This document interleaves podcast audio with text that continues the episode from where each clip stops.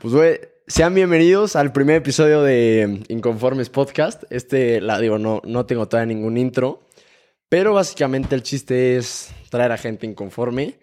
Diego es uno de mis mejores amigos, es una de las personas que más confianza le tengo, si no es la que más, sinceramente. Eh, se ha convertido en una persona muy importante en mi vida y es un tipo que, si de por sí admiraba muchísimo, hoy en la mañana que estaba preparando esto, güey, eh, que me dio un buen clavado a, lo, a todo lo que haces, pues, güey, la neta me cuenta que te admiro un chingo, güey, o sea, muchísimo. Diego, pues bienvenido, es el primer gracias. episodio. Qué privilegio ser parte del primer no. episodio. Mm. Pues, güey, este. Diego y yo, pues, a ver, la neta, voy a platicar mi historia de cómo, cómo nos conocimos. Desde mi perspectiva, quiero luego saber tu perspectiva porque no la conozco. Ok. Y es que yo, eh, bueno, eh, he jugado fútbol siempre, toda la vida. Tú lo sabes bien. Y, güey, me, o sea, me, daba, me dieron una beca para irme a Barcelona. Güey, pues yo conozco a alguien que curiosamente estudió en la UP. eh, me dijo, ah, es músico y está en Barcelona. Yo la neta pensé, dije, pues tendrá 35 años alguien, no sé qué. Entonces me se llama Diego Cobian. Y dije, ah, no, pues chingón. Y me pasó, me pasó tu teléfono y yo te mandé mensaje hasta que llegué allá. Me había platicado que según tenías un primo, que a lo mejor pues estaba en una academia. Pues yo me iba a una academia, la neta no pensé que fuera la misma. Y recuerdo cuando llegué a escribirte como, güey, este, ya llegué, qué onda, no sé qué. Y ya lo abrí tu foto de perfil y vi que eras un chavo así súper mamador con tu pelo largo. Dije, no, güey.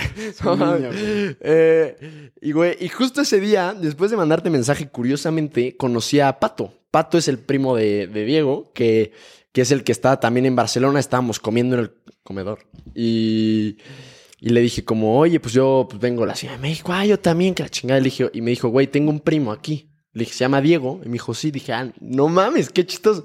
Total, nos conocimos antes que tú y yo, Pato, este, y yo. Y ¿Ah, neta? sí, güey, sí. Primero sí, me sí. conociste a mí y luego a Pato. No, primero conocí a Pato, Ah, ok. pero ya te había mandado un mensaje, pero yo no sabía que, o sea, luego hice la conexión. Ujú. Quedamos de ir a comer, yo estaba bien nervioso, me acuerdo que ese día fue la primera vez, era un miércoles, güey. Yo llegué domingo en la Eso, ¿por noche qué, y era un, porque, güey, primero nunca me había subido un transporte público en Europa, entonces no tenía ni idea. Yo pensé que era como en México, de que ponías la, la moneda, güey. Y ya, y no. Entonces me subí y un güey, un, un viejito, bueno, un viejito tenía como 60 años que estaba ligando con la conductora, me empezó a regañar en catalán, que yo no entendía nada. Al final el güey de atrás me dijo, oye, es que tienes que pagar. Y yo le dije, ah, es que en México, pues dar la monedita. Y me dijo, no, aquí no, lo tienes que pagar en la app. Y dije, güey, cabrón, muy, o sea, esto es muy contemporáneo para mí. Total, no pagué esa vez, llegué a Montaner 176, no se me olvida. Qué memoria. Eh, no me acuerdo que comimos, algo, no me acuerdo que comimos. Tapas. seguro. Sí, sí, sí.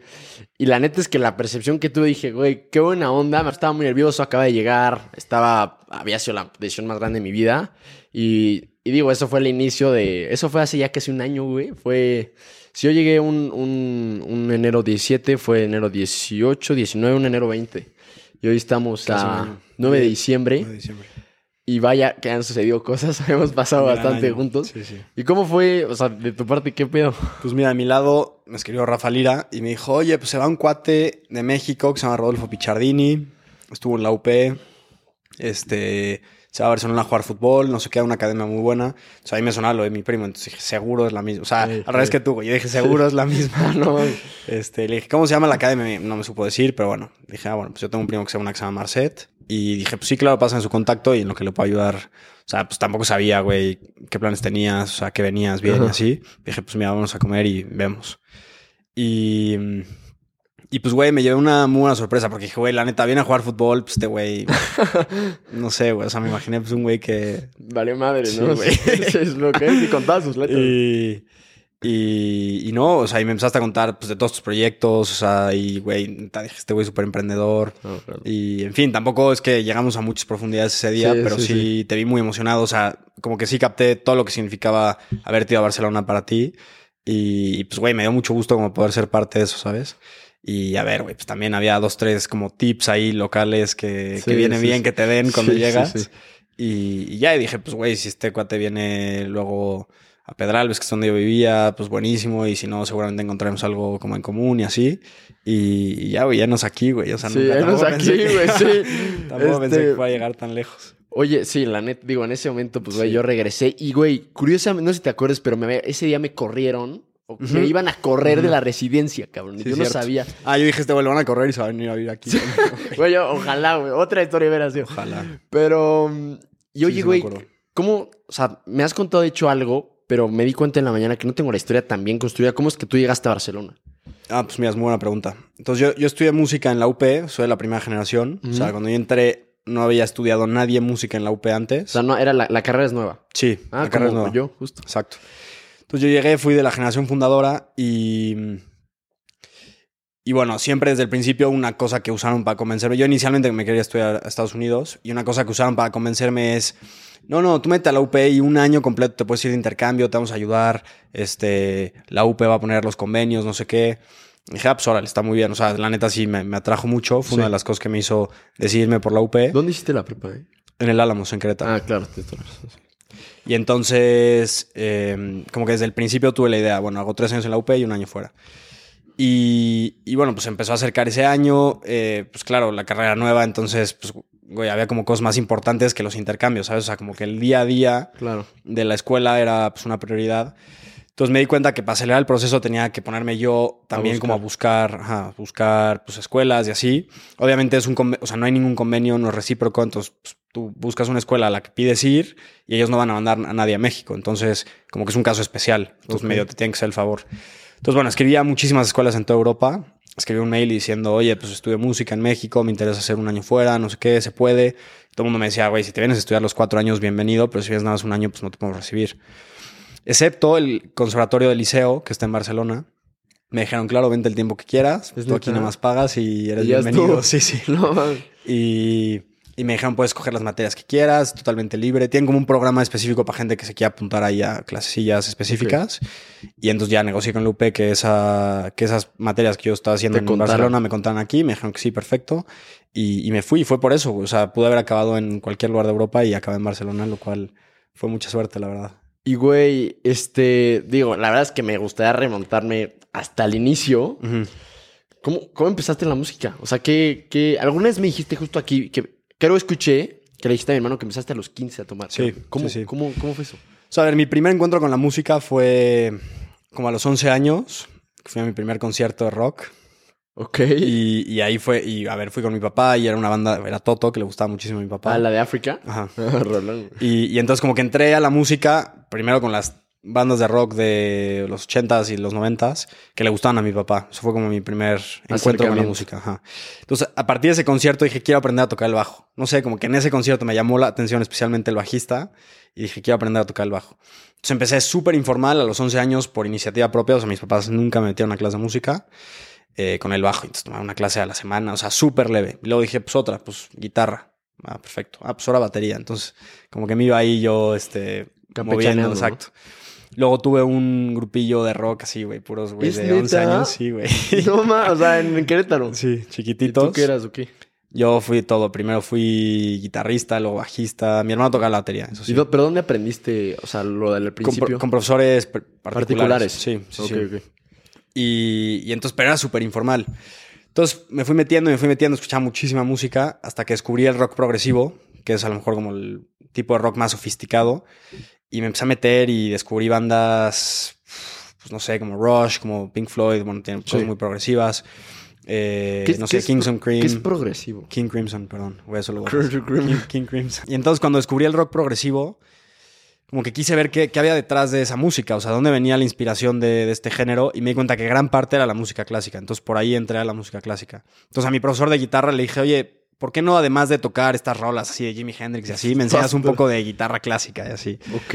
Este, vamos a poner algo de Bach o no sé qué, porque yo me di cuenta que esto era como lo que había detrás. Y me dijo, ah, pues sí, claro, era un guitarrista súper versátil, mi profesor, que tocaba clásico y, y rock Progresivo, ok. y progresivo. Perdóname, Y- ¿qué, es. ¿qué es progresivo? O sea, ¿qué- ¿a qué te refieres con... ¿Cuál es la diferencia entre rock y el rock progresivo? O sea, el rock progresivo simplemente es un género donde eh, se exploran como los límites del rock y, y se aceptan como influencias mucho más sofisticadas y Ok, güey. O sea, tiene más fondo la música. tiene mucho más, de- sí, mucho más fondo, cosas mucho más complejas. Se juega con elementos musicales muy como la música clásica. Ok, güey. O sea, ritmos mucho más complejos, armonías más complejas, formas más complejas, las canciones son más largas. Metallica, que entiendo que tiene como, como o sea, letras así de que dice que super acá, que conectan no sé qué madres, sí.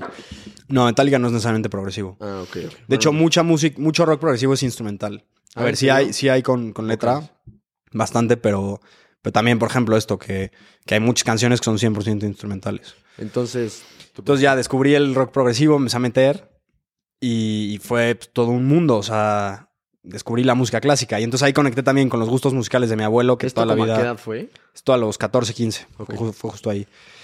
Mi abuelo, que toda la vida ha sido un fan de la música clásica, de la ópera. Entonces le empecé a preguntar, oye, abuelo, pues explícame esto qué es, y qué es una sinfonía, y qué es una sonata, y qué es esto, y qué es lo otro, y no sé qué. Entonces me regaló un libro que me marcó para toda la vida, que se llama What to Listen for in Music. En español se llama Cómo escuchar la música, de Aaron Copland. Es un, un compositor eh, americano de principios del siglo XX. ¿Cómo escuchar la música? Cómo escuchar la música. Y me lo regaló. Y entonces lo leí y es una especie de introducción a la música clásica. Y, y quedé fascinado. O sea, para mí fue, fue un parteaguas en mi vida. Entonces, además de, además de los textos, venía como una lista de música que, que te recomendaba escuchar por, Ok. por complejidad. Entonces te decía, lo más sencillo es esto. Entonces escúchate primero estas. Luego, ya que escuches esto, pues algo un poco más complejo, no sé qué. Entonces ya iba subiendo de nivel. Y entonces, en ese momento, pues descubrí también el piano, que hasta entonces no había tocado. Y pues es un instrumento central en la música clásica, bueno, a partir de cierta época, pero bueno, como que Sí. para aprender Está eh, huevo, ¿no? exacto, sí. Y entonces me llamó muchísimo la atención y me metí a clases de piano. Y por un momento pensé, voy a ser pianista, voy a ser pianista profesional, voy a ser concertista. O sea, Es- escuchaba conciertos para piano y me volvía loco. Pero no me duró mucho la ilusión porque llegó un punto que me di cuenta, oye, güey, vas muchos años tarde. O sea, tenía ahí, yo ya tenía como 15 y, y ser instrumentista, de, o sea, cualquier instrumento, pero bueno, también el piano, eh, necesitas muchísimos años de preparación muy intensa. O sea, Instrumentista te refieres a alguien que da conciertos Exacto. de que un- la gente te va a ver tocar el piano. Exactamente, un performer que puede tocar cualquier pieza del repertorio, que le puedes poner un concierto de Rachmaninoff y lo toca, o que le puedes poner lo que sea y lo toca, ¿sabes? A un nivel... Intenso. Ajá. Entonces es como, es, o sea, yo, yo lo, lo- lo veo muy cercano a ser un atleta alto rendimiento, o sea, necesitas muchos años de mucha preparación y, y yo, yo, sí, yo la neta es que yo ya se me había ido ese tren, pero bueno, de todas maneras estaba fascinado con ese mundo y dije, bueno, ¿qué sí puedo hacer? Ah, pues mira, a lo mejor puedo componer, ¿no? O sea, a lo mejor si yo, no, si yo hago cosas difíciles que yo no puedo tocar, pues a lo mejor se las doy a un Mm. intérprete y él sí las puede tocar. Y digo, creo que es un tema que se, que se toca, pero a mí, a mí personalmente, dentro de lo que sé, me parece mucho más meritorio el componer debido al componente creativo que, que pues, ahora sí que necesita el componer, porque lo único que se necesita para ser, bueno, a ver, lo único, a ver, o sea, dada- valga la redundancia, para ser un concertista es práctica, hay millones de horas y millones de horas, pero para componer no necesariamente la práctica, si bien ayuda, necesitas más esta parte creativa que es mucho más, mucho menos tangible y mucho más difícil, no. Sí, a ver, yo respeto enormemente a los intérpretes, yo creo que es una disciplina dificilísima. Tiene un componente también muy creativo, porque imagínate, o sea, tocas Bach, por ejemplo, que lleva cuatro siglos tocándose. Sí.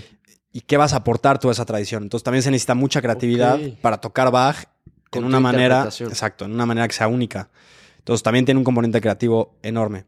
Pero es cierto lo que tú dices, o sea, como compositor no solamente hay lo técnico, como intérprete tampoco es solamente, pero Sí. a lo mejor es más notorio el caso de los compositores donde además de las bases técnicas, o sea, tienes que saber armonía y contrapunto y cómo escribir música, pues tiene una base científica casi detrás.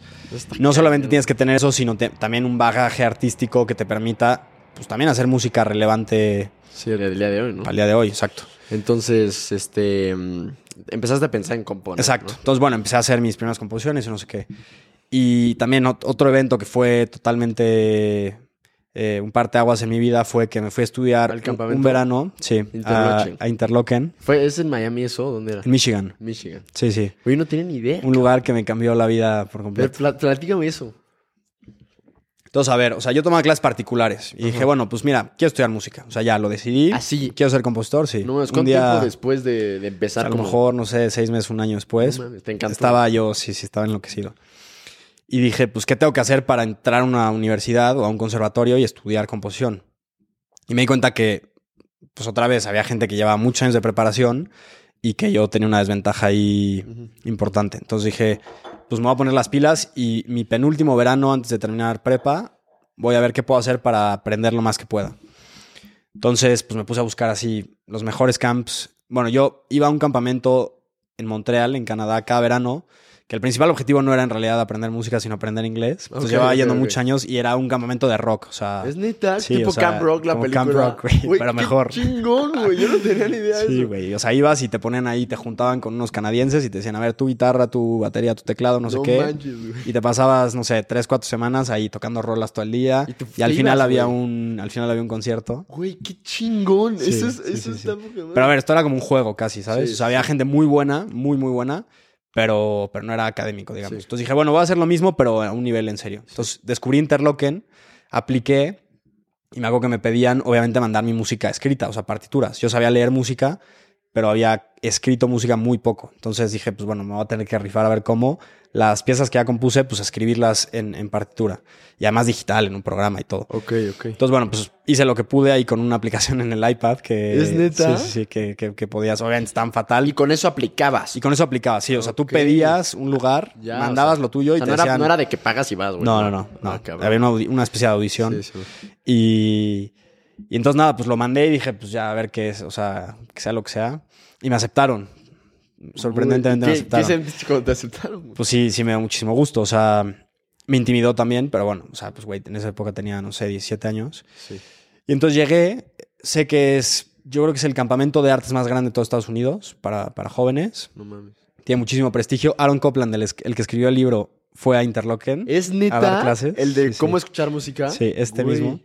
Es un compositor muy importante en, en- en la música en Estados Unidos y en todo el mundo. Y, y director de orquesta también. Y entonces fue, pues a principios del siglo XX, o sea, Interlochen tiene cerca de 100 años. Ah, cabrón. Eh, fue, fue a Interlochen y dirigió la orquesta y dio unas clases y no sé qué. Y el año que yo fui se cumplían, no sé si 50 años de que había ido Aaron Copland. Entonces era el año de Aaron Copland. Güey, eso es una. Güey, Sí, eso sí. es una gran. Entonces todo el año pues analizamos música de Copland, se tocaba música de Copland. Entonces... güey. Y tú fascinado. Sí, güey, pues, obviamente, claro. Entonces, bueno, pues fue una gran experiencia y, y el tema, o sea, el- la premisa era, pasas seis semanas aquí con artistas de todos tipos, o sea, en cabañas y, Sí. este, y convives con gente de todo, todo el mundo, porque no solamente... Vi que también había de videografía. Sí, sí, hay de todo, lanzarme, actuación, sí, bueno, ya estás tarde, pero... Ah, puta. Pero bueno, de, de counselor, pues sí. De Council. Y, y entonces pasa aquí, convive seis semanas con, con artistas de todos tipos. Y el caso, en el caso del programa para composición, el chiste era que en seis semanas tenías que grabar seis piezas prácticamente. No manches.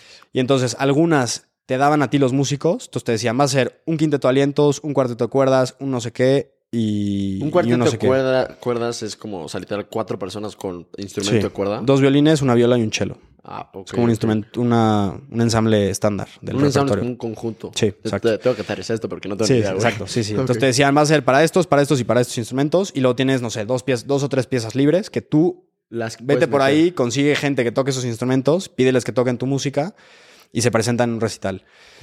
Y entonces te prestaban, tienen una estación de radio ahí con un super estudio y entonces te prestaban el estudio para que tu música se grabara ahí. Entonces era mucha presión. Sí, súper bien. Ahí están las grabaciones todavía. todavía Güey, luego me las Sí, enseñas, claro. ¿no? Entonces llegabas y, y desde el día uno decías, bueno, a ver, pues ya, bueno, conocías a tu profesor y tenías clases con él cada semana. Además tenías muchas clases teóricas, o sea, historia de la música, teoría, armonía, no sé qué, algunas selectivas. chingón. Y, y desde el día uno decías, güey, pues me tengo que poner porque es prácticamente una pieza a la semana. O sea, componer y grabar una obra cada semana. todo. No Sí, eran obras cortitas, a lo mejor de tres minutos o Ah, cinco minutos así, pero era un ritmo heavy. Entonces, ese como primer encuentro ya con, con la composición a ese ritmo, Ajá. teniendo esos músicos, o sea, yo me imaginaba un día en la mañana algo, Tranqui. o sea, un día en la mañana me ponía a improvisar en el piano, escribía alguna idea musical y en la tarde podía ya tener músicos que lo estuvieran tocando. O sea, es neta. sí, eso esa interacción- Huevos, ¿no? Al nivel que yo te diría que no se ha repetido todavía en mi carrera. O sea, No esa, interacción tan, Tan cercana. rápida, ¿no? Sí, no la he vuelto a tener. Entonces fue espectacular y entonces aprendí muchísimo, muchísimo. Entonces aplicabas lo que aprendías en las clases teóricas, pues también decías, Lo a ver, pues, este acá. compositor que conocí hoy lo voy a, le voy a copiar tal cosa y entonces lo probabas. Era también mucha experimentación.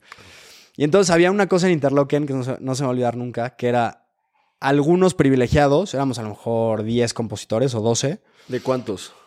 No, no, el- los Ah, compositores los- solo sí, éramos ok, 12, sí. En todo el camp había niños desde los 6 años hasta mi edad y eran 2000 o no sé cuántos eran, muchos. A la madre.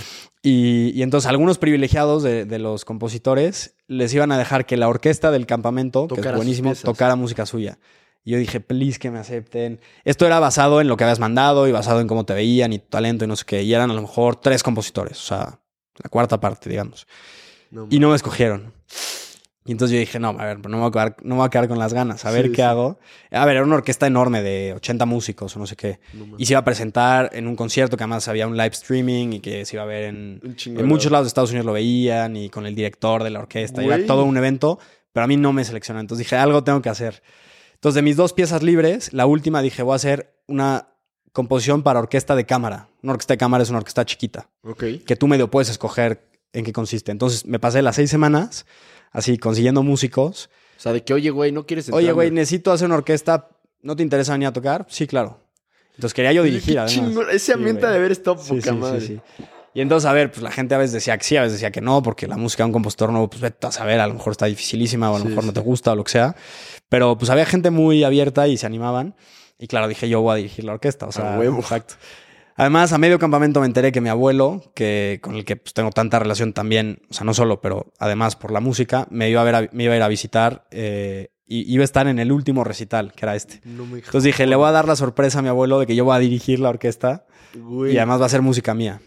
Y entonces empecé ahí a pedir consejo a gente que dirigía o gente que tomaba clases de dirección y le decía, a ver, dame tips de técnica. son los que le hacen como a... O sea, el- Sí, o sea, te enfrentar- súper ignorante, pero...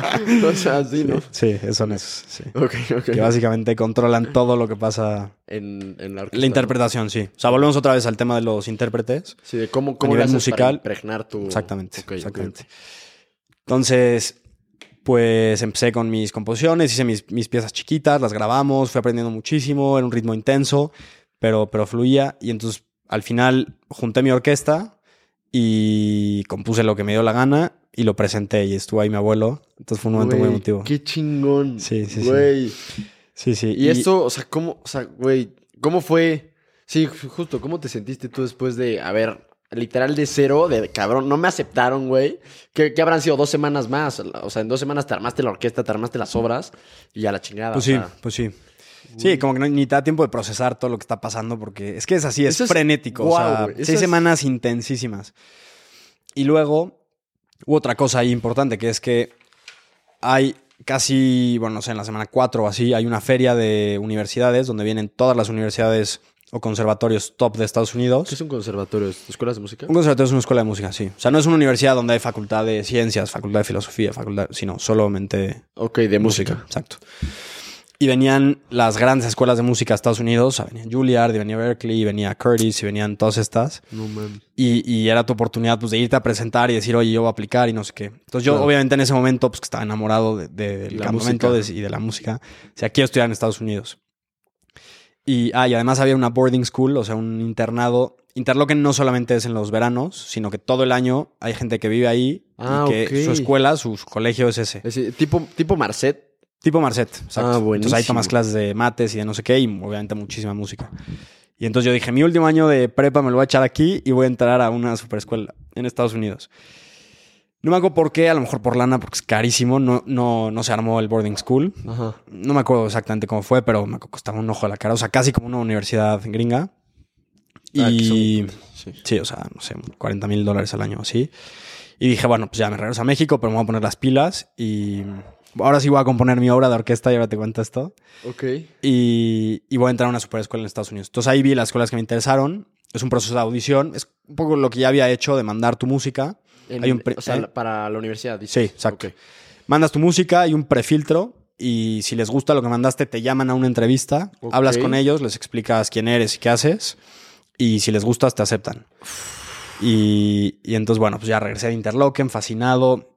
Me dieron un premio que se llama el Fine Arts Award. Sí, aquí lo tengo. ¿Ah, sí? Sí, sí, sí. Bien. Justo te iba a preguntar cómo, o sea, Ah, sí. ¿qué, qué premio es o qué? Bueno, se da el Fine Arts Award en cada disciplina. Entonces hay uno para los pianistas, uno para los chelistas, otro para los actores, otro para no sé qué. ¿qué es el más top? Son los tres o cuatro mejores, o dos o tres Ay, mejores. de los cabrones no te eligieron. Exacto. Güey, no te sentiste como, güey, Sí, toma. sí, la neta sí, sí me da mucho gusto. Entonces, bueno, pues fue una gran experiencia. Sigo en contacto con gente de. Interlochen. Sí, sí. Sigo en contacto. O sea, ahora que estuve en LA, pues comí con una amiga que ¿De conocí ahí? Interlochen. Sí, ahora en Barcelona, Ajá. de repente, bueno, no sé si tienes pensado hablar de lo de la orquesta así, pero... Este, sí, sí, sí, pero no, dime, dime. por Pero favor. bueno, un día, así, el día del ensayo final de la pieza de orquesta que se tocó en Barcelona, en los ensayos, pues conocí una familia y la hija pues, era, hacía música también, estaba metida. Y me dijo, no, no, es que fui a un campamento en Estados Unidos que me encantó, me cambió la vida. Y le dije, Interlochen. Y me dijo, sí, ¿cómo sabes? No sé qué. Yo Entonces ya fui. inmediatamente así hay un bonding ahí. Cabrón, de, Sí, güey, sí, sí, porque claro, sabe- claro. vieron lo mismo. Sí, entonces bueno, como que te vas encontrando gente por el mundo y hay famosos que han ido a Interlochen. Ok. Y entonces como que ahí hay una cosa especial. Es como decir, te- soy exalumno en la UP que te encuentras. Bueno, digo, no literal, pero. Mucho mejor que sea. ok, ok. Ok, la- güey. tra- Quiero traer a Santiago García, güey. Entonces. No, no, si oye esto, Santiago, Era broma. que sepa que, sí, sí, que la UP es de los más grandes honores que he tenido. Güey. Ok, güey. Y, güey, entonces, Interloque, te pusiste las pilas, empezaste a buscar qué pedo con la universidad. Y entonces ahí, pues tú ahora que me preguntabas de la UP, yo estaba segurísimo que me quería a Estados Unidos. Y en ese momento me hablaron, oye, pues la UP creo que va a abrir música, no sé qué, ¿por qué no así preguntas? ¿Quién te, quién te dijo? Mi mamá. Ah, ok. Mi mamá había escuchado que, que la UP estaba pensando en abrir música, no sé qué. Dijo, pues ve y, pregunta, Pregunta. a ver qué tal está, no sé qué. Entonces, otra vez, yo apliqué a muchas escuelas, apliqué a lo mejor a 10, entre ellas Juilliard, Jail. No, Yale no, pero... Ah, chingada bueno, sí, sí. Juilliard, Curtis, que es la más selectiva de todas. Este, en fin, a varias. Y me llamaron para entrevista a dos. A Manes, que está en Nueva York, que Manes es la escuela de música de The New School. The New School es muy famoso por la escuela de moda, sobre todo que es Parsons, que todo el mundo ubica. Pues la escuela hermana, digamos, de Parsons en música es Manes. Y Peabody Institute, que es el conservatorio más antiguo de Estados Unidos. ¿En Fue el primer conservatorio en Baltimore. El primer conservatorio de todos Estados Unidos. No me jodas. Entonces me llamaron esas dos, fui a las, a las, ¿Entrevistas? a las entrevistas. ¿Fue online? No, no, fui presencialmente. No mames. O sea, Sí, fuiste a. Nueva York y a Baltimore. Sí. Ok. Además, tenía una una semana y otra otra semana. Y dije, pues, güey, Ah. me he hecho toda la semana en Estados Qué Unidos. chingón Y plan. me dijeron, me- o sea, no sé por qué, había unos vuelos baratísimos. y Me salía más caro quedarme y pagar hoteles que regresarme. Entonces fui un fin de semana a Baltimore, regresé ¿Regresaste? y al siguiente fin de semana a Nueva York. No güey, van bueno. Sí, pero bueno, X. Este. Entonces me entrevistaron en las dos, conocí ahí al faculty de composición, te preguntan un poco pues qué ideas tienes, por qué compusiste lo que, lo que Compusiste. compusiste. Me preguntaron mucho Interlochen, obviamente. Ah, para entonces, esta es otra historia que, que puedo contar, pero Plat- no, por favor. entonces yo, yo vi que una cosa como importante en el currículum era hacer una composición para orquesta, Ajá. que yo ya me había quedado con las ganas en Interlochen. Entonces regresando a México dije, voy a hacer una obra de orquesta y ya luego veo Pero ¿qué cómo... es, cu- ¿qué es la diferencia? Porque digo, yo no entiendo. Sí. eh, o sea, entre una obra normal y una obra de orquesta. Bueno, el tamaño, la cantidad de O músicos. sea, una obra normal la pueden tocar de que, yo qué sé, güey, siete personas. Sí, o cuatro, o uno. O sea, yo ahorita me puedo sentar en el piano y tocar algo para piano solo. Ok, ok, ok. Y una obra de orquesta, es que tienes que saber mucho de una disciplina que se llama orquestación, que es, pues bueno, saber escribir para cada instrumento. O sea, No me jodas. O sea, y la, la orquesta son como un chingo de instrumentos. ¿Cuántas, ¿Cuántas personas son en una orquesta? Pues personas pueden ser entre 60 y 100. ¿Y instrumentos? Instrumentos, o sea, a ver, hay, hay mucha gente que toca lo mismo. O sea, Sí, sí, pero claro. violines pero primeros, por ejemplo, puede haber 20 violines primeros que todos están leyendo la misma línea de música. Ok. Entonces, no sé, a lo mejor son 16 o 17 líneas individuales de Y música. tú tienes que al saber, saber componer para cada una Claro. de esas diferentes, güey. Claro, claro. Claro. Y saber en qué momento usar unas, en qué momento usar otras. Si usas todas, qué tiene que hacer cada una para que no compitan entre ellas, por así decirlo. Entonces, por eso es como importante hacer algo de orquesta. Cabrón, ¿no? Entonces, llegué a México, hice mi composición de orquesta, una obra que se llama Parallax. Parallax. Y Parallax es esta sensación que te puede dar en algún momento cuando, por ejemplo, estás en un avión, se empieza a mover el avión de al lado y sientes que te estás moviendo tú. ¿Te ha pasado esto? Güey, Eso es un sí. Parallax. O estás en el metro y se mueve el metro de al lado y piensas que te mueves tú. Güey. Eso es Parallax. ¡Wow, güey! Eso tiene un chingo de... sí, exacto. eso O sea, literal es una palabra en el diccionario que se llama parallax. Sí, sí. En inglés, no sé si en español existe. Güey. Y bueno, entonces ya la compuse y no sé qué. Y entonces dije, ahora a ver cómo le hago para que se toque esta música, para grabarla. Es una muy buena historia. Entonces llegué con la yo vivía en Querétaro, con el director de la Orquesta Sinfónica de Querétaro. A la chingada. Y le dije, maestro, eh, tengo esta composición, sería un honor que la Orquesta de Querétaro tocara esta música. Ajá. Y me llevé el peor rechazo que me llevé en mi vida. O sea, le empezó a ver, sí, para que me recibiera, además me hizo esperar horas en su oficina. Sí, sí, ahorita te atiendo, no sé qué. Entonces ya de repente dicen, a ver, pasa el compositor. Yo tenía, pues, güey, 18 años. Ajá. Y, y entonces le empieza a ver. Y me dice, ¿qué es esto?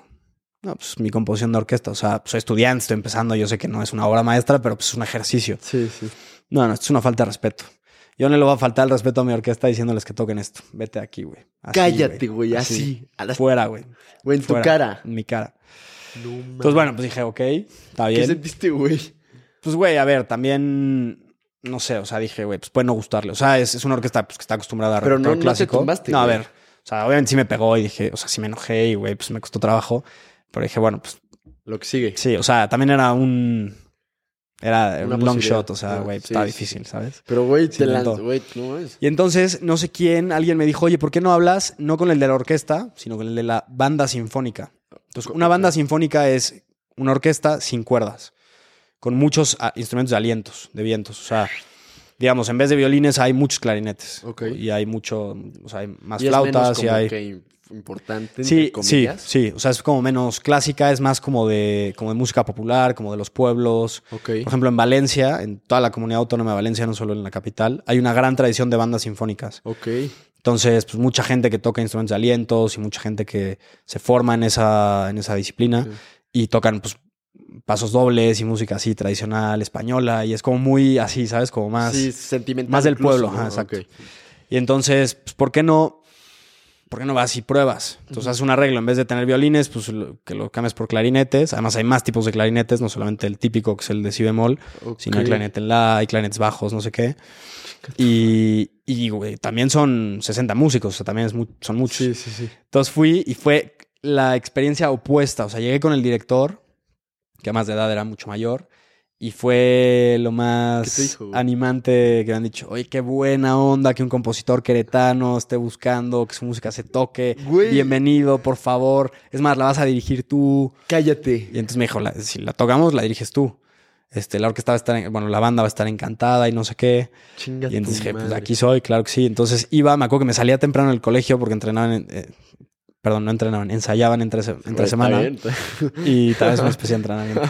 Ensayaban entre semana y entonces me tenía que salir temprano, iba y, y entonces dirigía ahí un ratillo. Decía, Sí. bueno, aquí pues esto, por favor, que suene un poco más fuerte, esto más Tú, te- no tú sé o sea, esto, güey, tú en tu cabeza te lo imaginas y dices, güey, quiero que suene asá y así. Entonces llegas y lo escuchas y dices, no, así no. O sea, Sí, ¿qué sí pedo? puede haber cosas que tú, que están mal orquestadas, que es lo que te decía. O sea, a lo mejor, pues no sé, escribes una cosa que para el clarinete es demasiado grave o demasiado agudo, o no se escucha, o lo tapan las flautas, o yo qué sé. O sea, pasan muchas de estas cosas. Tú lo puedes regresar y corregir y hacer correcciones. Ok, güey. Ahora, si, si estás muy perdido, pues no suena bien la música. Oye, güey, nada más me quiero Ajá. regresar tantito. Sí. ¿Cómo fue que tú contactaste al director de la orquesta sinfónica y luego, o sea, ¿cómo, cómo llegaste a él y cómo llegaste al de la banda sinfónica? Pues yo que al- alguien me dijo, mira, la oficina de la orquesta está en tal calle, tal número, en el centro en Querétaro, y, a ve parar. y párate ahí, sí. Chinga tu madre, güey. Y el otro, el de la banda sinfónica, creo que alguien me pasó el teléfono. O a lo mejor lo mismo, ¿eh? A lo mejor me dijeron tal calle, tal número y ahí vas y preguntas. Güey, eso está, eso, güey, tengo que decirte que está poca. sea, decir, güey, ir y pararte, güey. O sea, Gracias. tiene un chingo de mérito, güey. Pero entonces, Entonces, bueno, este, entonces empecé a ensayar con la banda y hubo ciertas complicaciones porque, o sea, no era una pieza muy difícil, pero tenía unos ritmos sí complicadones. O sea, la rítmica era pues, dif- diferente a lo que normalmente estaban acostumbrados. Entonces, esto costó un poco de trabajo. Y me dijeron, pues tal día va a haber un, un concierto en una biblioteca en Querétaro pública y pues nos gustaría que se presente tu obra y tú diriges y no sé qué. güey. Entonces ya empezamos a ensayar y entonces yo cité a mi familia y a mis amigos y a todo el mundo ahí en la biblioteca tal día, tal hora, porque se iba, se iba a tocar esto y se iba a grabar. Entonces, pues salió, salió bastante bien, fue una experiencia increíble. Güey, no Dirigí. mames, O sea, ¿fue la primera vez que dirigiste? Sí, bueno, ya había dirigido la orquesta de cámara en ah, sí, en, en Interlochen, sí, sí. pero bueno, esto eran más músicos, era también tenía más. su reto. Y era la primera vez que dirigías su orquesta. Bueno, Sí, o sea, tantos, tanta gente sí. Y pues salió muy bien. Y entonces usé esta grabación, no era de orquesta, pero bueno, era algo parecido a una orquesta Ajá. para aplicar a Estados Unidos. ok. Entonces, cuando fui a, a Manes y a, y a Peabody. Mostraste ya- esto. Exacto. Y oye, ¿cómo, ¿cómo lo haces para, o sea, grabarlo? O sea, conectas los 700 eh, este, eh, instrumentos o dónde Sí. ponen las, los micrófonos. no, la neta es que estaba muy. Muy básico en ese momento. Grababa con una Tascam Ah, ok, ok, ok. que te daba una Es una grabación grabadora, decente. ¿no? Sí, es una grabadora. Y, y no, no pones micros. O sea, en ese momento yo pues, puse la grabadora y grabó y es como una especie de demo. Ya, ya, ya. o sea, no ya. es una grabación comercial ni mucho menos. Ok. Pero sí es una especie de demo que le puedo enseñar a los, Te a sirve, profesores. Sí, me sirve. Sirve. Entonces, bueno, pues ya apliqué a estas dos escuelas, fue la entrevista y no sé qué, y me aceptaron en las dos. Ok. El problema fue que me dieron muy poquita beca. Bueno, en, en Peabody me dieron, no sé, el 18% y en Manes me dijeron no hay nada de beca. No mames. y son muy caras. Entonces, en la UP me aceptaron también y con toda la promesa de, oye, te puedes ir fuera, no sé qué. Este, claro, era un volado porque era una carrera nueva, podían salir cosas mal, pero me gustó muchísimo el programa. También siento que los conservatorios como muy tradicionales, por ejemplo, Peabody que lleva Toda la no vida. 200 ¿no? años. Sí. este pues ya hay formas de hacer como muy old school que a veces, güey, ya no, no, pues, Sí, no están vigentes. Y la UP justo tenía una visión de hacer una escuela de música nueva Ah. con lo mejor de los dos mundos, ¿sabes? Claro, Entonces eso me gustó mucho. Total, me decidí por la UP. No me arrepiento en lo más mínimo, fue una gran decisión. Y, y el, tercer, el cuarto año me fui a Barcelona. Oye, güey, quiero regresarme porque creo que nos estamos saltando. Para mí el punto más importante, güey, que es... Güey, o sea, yo la neta, y lo platicaba con tu amiga el día de... Bueno, Diego se graduó hace una- menos de una semana, literal. Fue su Cinco días. recital, sí, el viernes. Hoy es jueves, sí. Y me, o sea, platicaba con, con esta niña que yo le decía, es que, güey, o sea, sinceramente, desde el fondo de mi corazón, yo admiro muchísimo a la gente como tú que, güey, decide eh, perseguir carreras creativas como full time, güey. O sea, por ejemplo, ves, eh, platicaba con una niña en la escena de mi carrera que me decía, pues es que me encanta la fotografía, me encanta pues, el arte y la chingada, pero pues no, eh, eh, pues eh, me, me voy a meter a estudiar ingeniería industrial porque pues no va a vivir. O en Barcelona uno de mis mejores amigos tocaba el piano, güey, desde los cuatro años. No tienes, güey. Qué envidia. O sea, le dije, güey, te encanta. Y, y era de esos güeyes de que en el, en, en el metro cuando íbamos, yo que sé, a comer, agarraba sus AirPods, se ponían GarageBand, güey, y componía, güey. Te decía, mira, güey, entonces te enseñaba una rola, yo que sé, güey, eh, Old Town Road, güey, pero con sus arreglos. Y yo decía, güey, chinga tu madre, ¿qué haces eso con el teléfono, güey? ¿Por qué no estudias? No, güey, es que pues tengo que vivir de algo, güey. Cabrón, qué chingón, güey. O sea, la neta me parece algo a mí fascinante y es. Y creo que aquí entra el, el, tema de inconformes, decir, cabrón, es que yo quiero esto, güey, y, y por más difícil que pueda ser. O sea, ¿cómo fue ese momento o alguna vez te planteaste decir, güey, es que la, o sea, vivir de la música es más difícil que ser ingeniero industrial o ser, yo qué sé, güey, mercadólogo? ¿Cómo fue, es, o sea, ese proceso de decir, güey, tengo esto, me encanta, pero podría salir mal a decir, güey, voy a estudiar música, me vale madres. Claro. Pues mira, yo creo que una especie de deslumbramiento. O sea, cuando, cuando yo conocí la música, empecé a meter y decía, quiero que esto sea mi vida, Ajá. estás deslumbrado. Entonces dices, pues mira, whatever it takes, yo lo voy a hacer y todo va a salir muy bien y no sé qué. Entonces, poco a poco vas ganando conciencia en realidad de lo que estás haciendo. Que eso, pues no solamente es una inquietud artística, sino que tiene que sal- o sea, tener una salida comercial y tienes que vivir de eso, efectivamente. Pero vas como ganando conciencia en el tiempo. Entonces, sí, sí lo pensé y a lo mejor antes de este momento tan clave donde yo conocí la música, pues toda mi vida había pensado que iba a estudiar administración, iba a emprender algo y esa iba a Sí. ser mi vida. Pero como que también esa, esa, esa ingenuidad te ayuda un poco a tirar para adelante y Sí, decir, sí, mira, adelante. venga, ya luego vamos viendo. Y, güey, ¿tus papás? Sí, a ver, en mi familia pues costó trabajo eh, que se aceptara la idea al principio, porque claro, o sea, en mi familia no hay músicos, no hay artistas, no hay como una historia sin un antecedente, sino que fue como un- una cubeta de agua fría para ellos. Y obviamente, pues sí estaban preocupados, oye, ¿de qué vas a vivir? Pensaban, no, esta es una etapa, se le va a pasar, no Es sé qué. hobby, sí, es un capricho, no sé qué. Y entonces también eso me ayudó a mí, pues a decir, o sea, como que te confrontan, o sea, en, en buen plan, ¿sabes? Sí. O sea, quieren tu bien y entonces te confrontan y te dicen, a ver, ¿de qué vas a vivir? Y entonces te pones a pensar, bueno, creo que tienen algo de razón. Entonces, para mí fue un proceso donde, pues poco a poco fueron entendiendo. También yo compartí mucho de ese mundo que había descubierto y de posibilidades que yo veía y de, bueno, pues hay estos casos de éxito y me gustaría hacer algo así y creo que esto se puede vender de tal forma. Entonces, para mí también fue como un proceso. También para plantearte las dudas. Claro. Mi papá me puso de condición que además de música tenía que estudiar en paralelo como algunas cosas de finanzas. Ok. Entonces hice un diplomado en la UP de Finanzas y luego hice el IDE, que es un programa de... no mames, ¿en serio? Sí. Instituto de Dirección de Empresa. Introducción a la dirección de Ah, empresas. a huevo. Bueno, es un programa del Sí, IPAD sí. que en el sí es justo. Sí, sí, sí. Y entonces me dijo, bueno, pues mira, está bien, estudia música, pero además vas a hacer esto como un safety net, o sea, y para el, que no y estés el tan diplomado tonto. es como, o sea, no te pedían de que tener la carrera. No, no, no, para nada. No, No. iba los sábados ahí a la UP y gente ya. que tenía un negocillo y quería como crecer y necesitaba como saber más cosas técnicas de Ajá. finanzas. Yo había leído un par de libros y yo ya pues, llegué ahí, a ver, tampoco sabiendo mucho, la verdad es que no. Sí. Pero, pero, pues me sirvió, o sea, son cosas que te complementan. Y a Claro. mí siempre me ha gustado mucho pues, buscar esos complementos, porque creo que aportan al final, o sea, y, y siendo músico llega un punto en este proceso donde te das cuenta de que tienes que ser emprendedor y tienes que ser un businessman al final, o sea, en ciertos aspectos. O sea, un poco diferente y creativo. Claro, claro. Pero sí hay cosas donde tienes que vender y tienes que conectar con la gente y tienes que tener un producto y tener un modelo de negocio. Entonces, pues te digo, son cosas que complementan y a mí ese proceso me ha, me ha- me ha gustado mucho y me ha interesado mucho. Este. Entonces, bueno, pues sí, así, así. Güey, eso tema. está. Justo, o sea, cuando estabas tú. Cuando estábamos esperando la resolución de tus pinches profesores, que se tardaron un chingo. estaba platicando con tu mamá, con tu papá y con tu abuela. Y me dices, ¿qué digo? Se abre camino.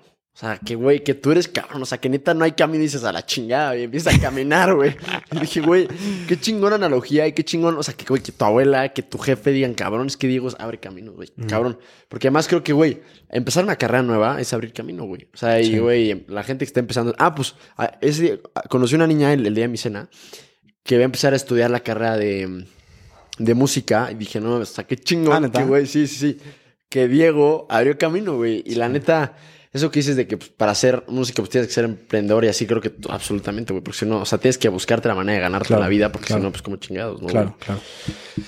Y güey, oye, pues muy bien, cabrón. Este, este tema a mí me parecía vital porque, sinceramente, creo que existe mucho todo este miedo de decir, güey, no dedicarte full al tema. Claro. Este, pues la neta, te lo digo yo, güey. O sea, mismo, ah, sinceramente a mí, esto me encanta, güey. O sea, esto, sinceramente, yo digo de, güey, a mí me encanta leer, me encanta, o sea, compartir cosas, hacer cosas, pero, güey. Mis papás pues, siempre fue, pues, güey, la carrera, güey, o sea, yo pues empecé a estudiar Business and Management, o sea, güey, ni siquiera vi el plan de estudios, de que, güey, bien cuarto de prepa, ah, esto es administración, me vale madres, yo voy a estudiar eso. Y, no- y, güey, llegué a la carrera y vi que era pura mate y que me la iban a atorar, güey, si no me salía.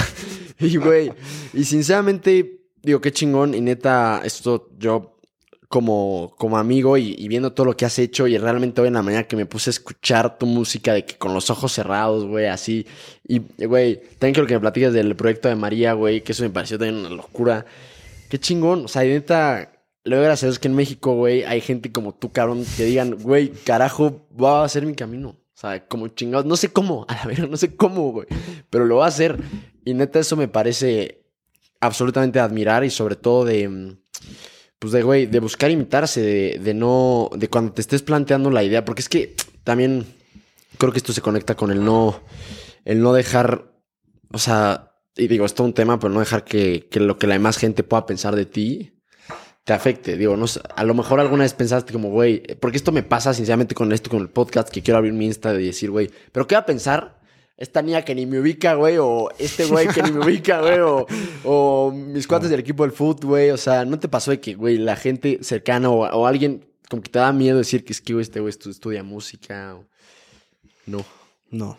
Ah, Güey, qué Estabas deslumbrado. O sea, yo estaba deslumbrado y decía, güey, que la gente piense lo que quiera, me da igual. O sea, es mi vida, güey. Esa es la, no es Es la la- suya, ¿sabes? Chinga tu madre, Sí, güey. a ver, en el proceso sí, un poco más adelante, te empiezas a topar con la realidad un poco, ¿sabes? Y esto creo que también son puntos muy sanos. Esto es muy sano, o sea, es doloroso, pero es, es muy bueno porque, claro, tú entras, o sea, eres un niño, no tienes ni idea de nada y entras y dices, yo voy a ser compositor y no sé qué. Y, güey, te estás topando con la realidad y ver, ¿cómo le vas a hacer? O sea, necesitas no solamente muchísimo talento, sino muchísimos recursos también intelectuales, materiales, o sea... Y, y poco a poco, pues vas teniendo como estos puntos de encuentro con la realidad donde a veces, pues sí te agüitas y dices, güey, pues cómo le hago, cómo lo saco Sí. adelante. Pero, bueno, y ahora mismo es un momento así un poco en mi vida, donde pues ya terminé la carrera y ahora digo, bueno, pues me encantaría hacer música para películas, ¿cómo le hago? Güey, vamos, la neta eso lo tenía para el final, pero quiero meterme ahí, cabrón. ¿Sí? O sea, ¿Seguro? Que sí, sí, a huevo. Este, güey, que, que, que sí, cabrón. O sea, Claro. terminaste la carrera. Sí. Ah, pero espera, para esto te fuiste a Barcelona, terminaste la carrera en, En el liceo. en el liceo. Este, y, Gran güey, escuela. De que, o sea, después de, tu plan era regresarte luego, luego de terminar la carrera, ¿cómo estuvo? Pues mira, yo tenía. Yo sí tenía ganas de quedarme en Europa más tiempo y, y no sabía bien cómo iba a estar el tema. Además, vino la pandemia y se congeló todo y me no me gradué, pero terminé las clases en ese momento. En 2000, ma- eh, verano 2020. Dos- verano 2020, sí. Entonces, bueno, pues una de estas cosas de la vida donde a veces estás en el momento adecuado, en el lugar adecuado. Conocí a alguien que se ha convertido en mi mentor en Barcelona. Es un ¿Quién profesor es? de finanzas del IS. Entonces, bueno, hubo mucha conexión. Pasamos gran parte de la pandemia juntos por circunstancias y, y entonces escuchamos mucha música juntos. A él le gustaba mucho. ¿no? Sí, sí, sí, muchísimo. Entonces fue un punto de conexión y de empatía muy clave. Entonces él me preguntó, por ejemplo, oye, a ver, enséñame música contemporánea, o sea, ¿cómo suenan los compositores clásicos de hoy en día? Entonces hicimos todo un programa y cada semana nos veíamos y escuchábamos cosas y no sé qué. Y entonces esto me dio también pues mucho tema de conversación con él, de decir, bueno, ¿y tú qué vas a hacer? O sea, y me preguntaba, oye, ¿y, qué, cómo, cómo se vive de ser compositor y qué opciones hay y no sé qué? Entonces, claro, él teniendo un background tan empresarial, pues me pudo dar mucho su punto de vista. Él era como, ¿qué es? Es profesor de finanzas. Bueno, tiene una trayectoria en, el mundo de las finanzas Enorme. muy grande, no solamente dando clases. Em, en fin, ha hecho consultoría, ha emprendido, ha vendido empresas, ha hecho de todo. Y, y además, pues es muy sensible a las artes. Y entonces, bueno, este input me sirvió muchísimo. Y un día pues sí le dije, pues la neta me encantaría quedarme en Europa, no sé cómo, ahí sí ya tendría que empezar a, ganar lana porque ya me gradué y pues ya quiero ser pues más independiente, no que mis papás me estén pagando a ver qué hago. Entonces se dio la casualidad que me ofreció Chama un día, oye, pues hay este proyecto de investigación, tienes que hacer una base de datos en Excel. Obviamente no es tan emocionante como en la música, pero pues eran cosas que yo podía hacer pues te ganas una lana y te quedas en Europa y ves qué onda con tu proyecto de la música. Y le dije, venga. Es otro punto de encuentro con la realidad donde dices, bueno, pues a ver, güey, te quieres quedar en Europa, pues a ver cómo le haces para ganar algo de lana y quedarte. Hay un, perdón que te interrumpa, pero güey, justo esto, hay un, bueno, hay un güey que se llama Roberto Martínez, güey, este el de, eh, no sé qué, intrínsecos, hay un chingo de memes de como, no lo he visto, güey, es como, güey, es, en fin, este güey en un capítulo decía como, o, en, un libro me parece que de una idea, lo saca de otro güey, no me acuerdo dónde, pero dice que, hay que buscar hacer dinero para hacer arte y no hacer arte para hacer dinero, ¿no? Y es como, güey, justo lo, o sea, ¿cómo le, le hago para mantenerme económicamente para poder seguir haciendo arte? Claro. Y es, me parece una idea, o sea, increíble, porque llega un punto donde a lo mejor un escritor, güey, o un artista de que, yo qué sé, de que pinta, güey, o un, o sea, empieza a hacer las cosas por dinero, y entonces llega el punto donde es hacer arte para hacer dinero. Pero el, verdadero, el verdadero arte creo que puede surgir del otro lado, haciendo dinero para hacer arte. Claro. A ver, yo no creo que esté mal lo otro. Yo creo que, a ver, también tiene que haber una conexión con la gente y eso no siempre, pero en muchos casos puede significar un éxito económico también. Ah, no, sí, sí. Si tú haces cine, que es relevante para mucha gente, pues venderás muchas entradas eh, a las películas. Entonces, bueno, entonces, total, a ver, esto significa un sacrificio también porque dices, bueno, pues mitad de mi tiempo o el 60% de mi tiempo se lo voy a dedicar a esto, que no es lo que quiero, pero me permite luego hacer otras cosas. Entonces, ese año fue crucial también porque además de que en esto, para esto me sirvió mucho el diplomado que había hecho de finanzas y el IDE, Ah. Y este background como más empresarial. Y, y, profundicé muchísimo y conocí gente increíble y aprendí muchas otras cosas. ¿qué, hacías? ¿Cómo era? Entonces, mira, bueno, a ver, fueron muchas cosas. Fue un proyecto de investigación, lo que te decía, que era un trabajo muy solitario. Yo me ponía todos los días en mi computadora ahí a recopilar datos de internet. Ok. Y hacer un Excel. Pero luego, pues también tuve mucho contacto con las clases del IS y ayudaba un poco con ahí a planear la logística y qué temas enseñaban y los casos y hasta los exámenes poco como en la, en la planeación del curso, que eran, bueno, finanzas en varios, o sea, finanzas operativas y luego finanzas para emprendedores y como varios tipos. Y entonces aprendí muchísimo. Y venía mucha gente de invitados a las clases, o sea, emprendedores muy exitosos o financieros exitosos. Entonces también ese input.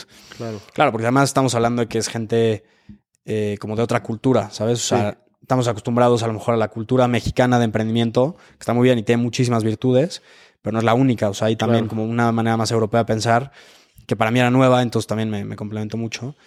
Y, entonces este año fue crucial porque mientras hacía esto, hubo dos proyectos que me dio, o sea, como grandes, que me dio mucho gusto sacar adelante. ¿Cuáles? Uno de ellos fue... Daytona, ¿no? Sí, fuimos a Daytona, mi hermano y yo. Mi hermano estudia arquitectura, pero es muy bueno con la cámara, tiene muy buen ojo. Y entonces hemos hecho pues videos a lo largo del tiempo. Entonces él se encarga de lo visual y yo me encargo de la música. Güey, vaya, vaya para eso está buena dupla. Sí, sí, sí.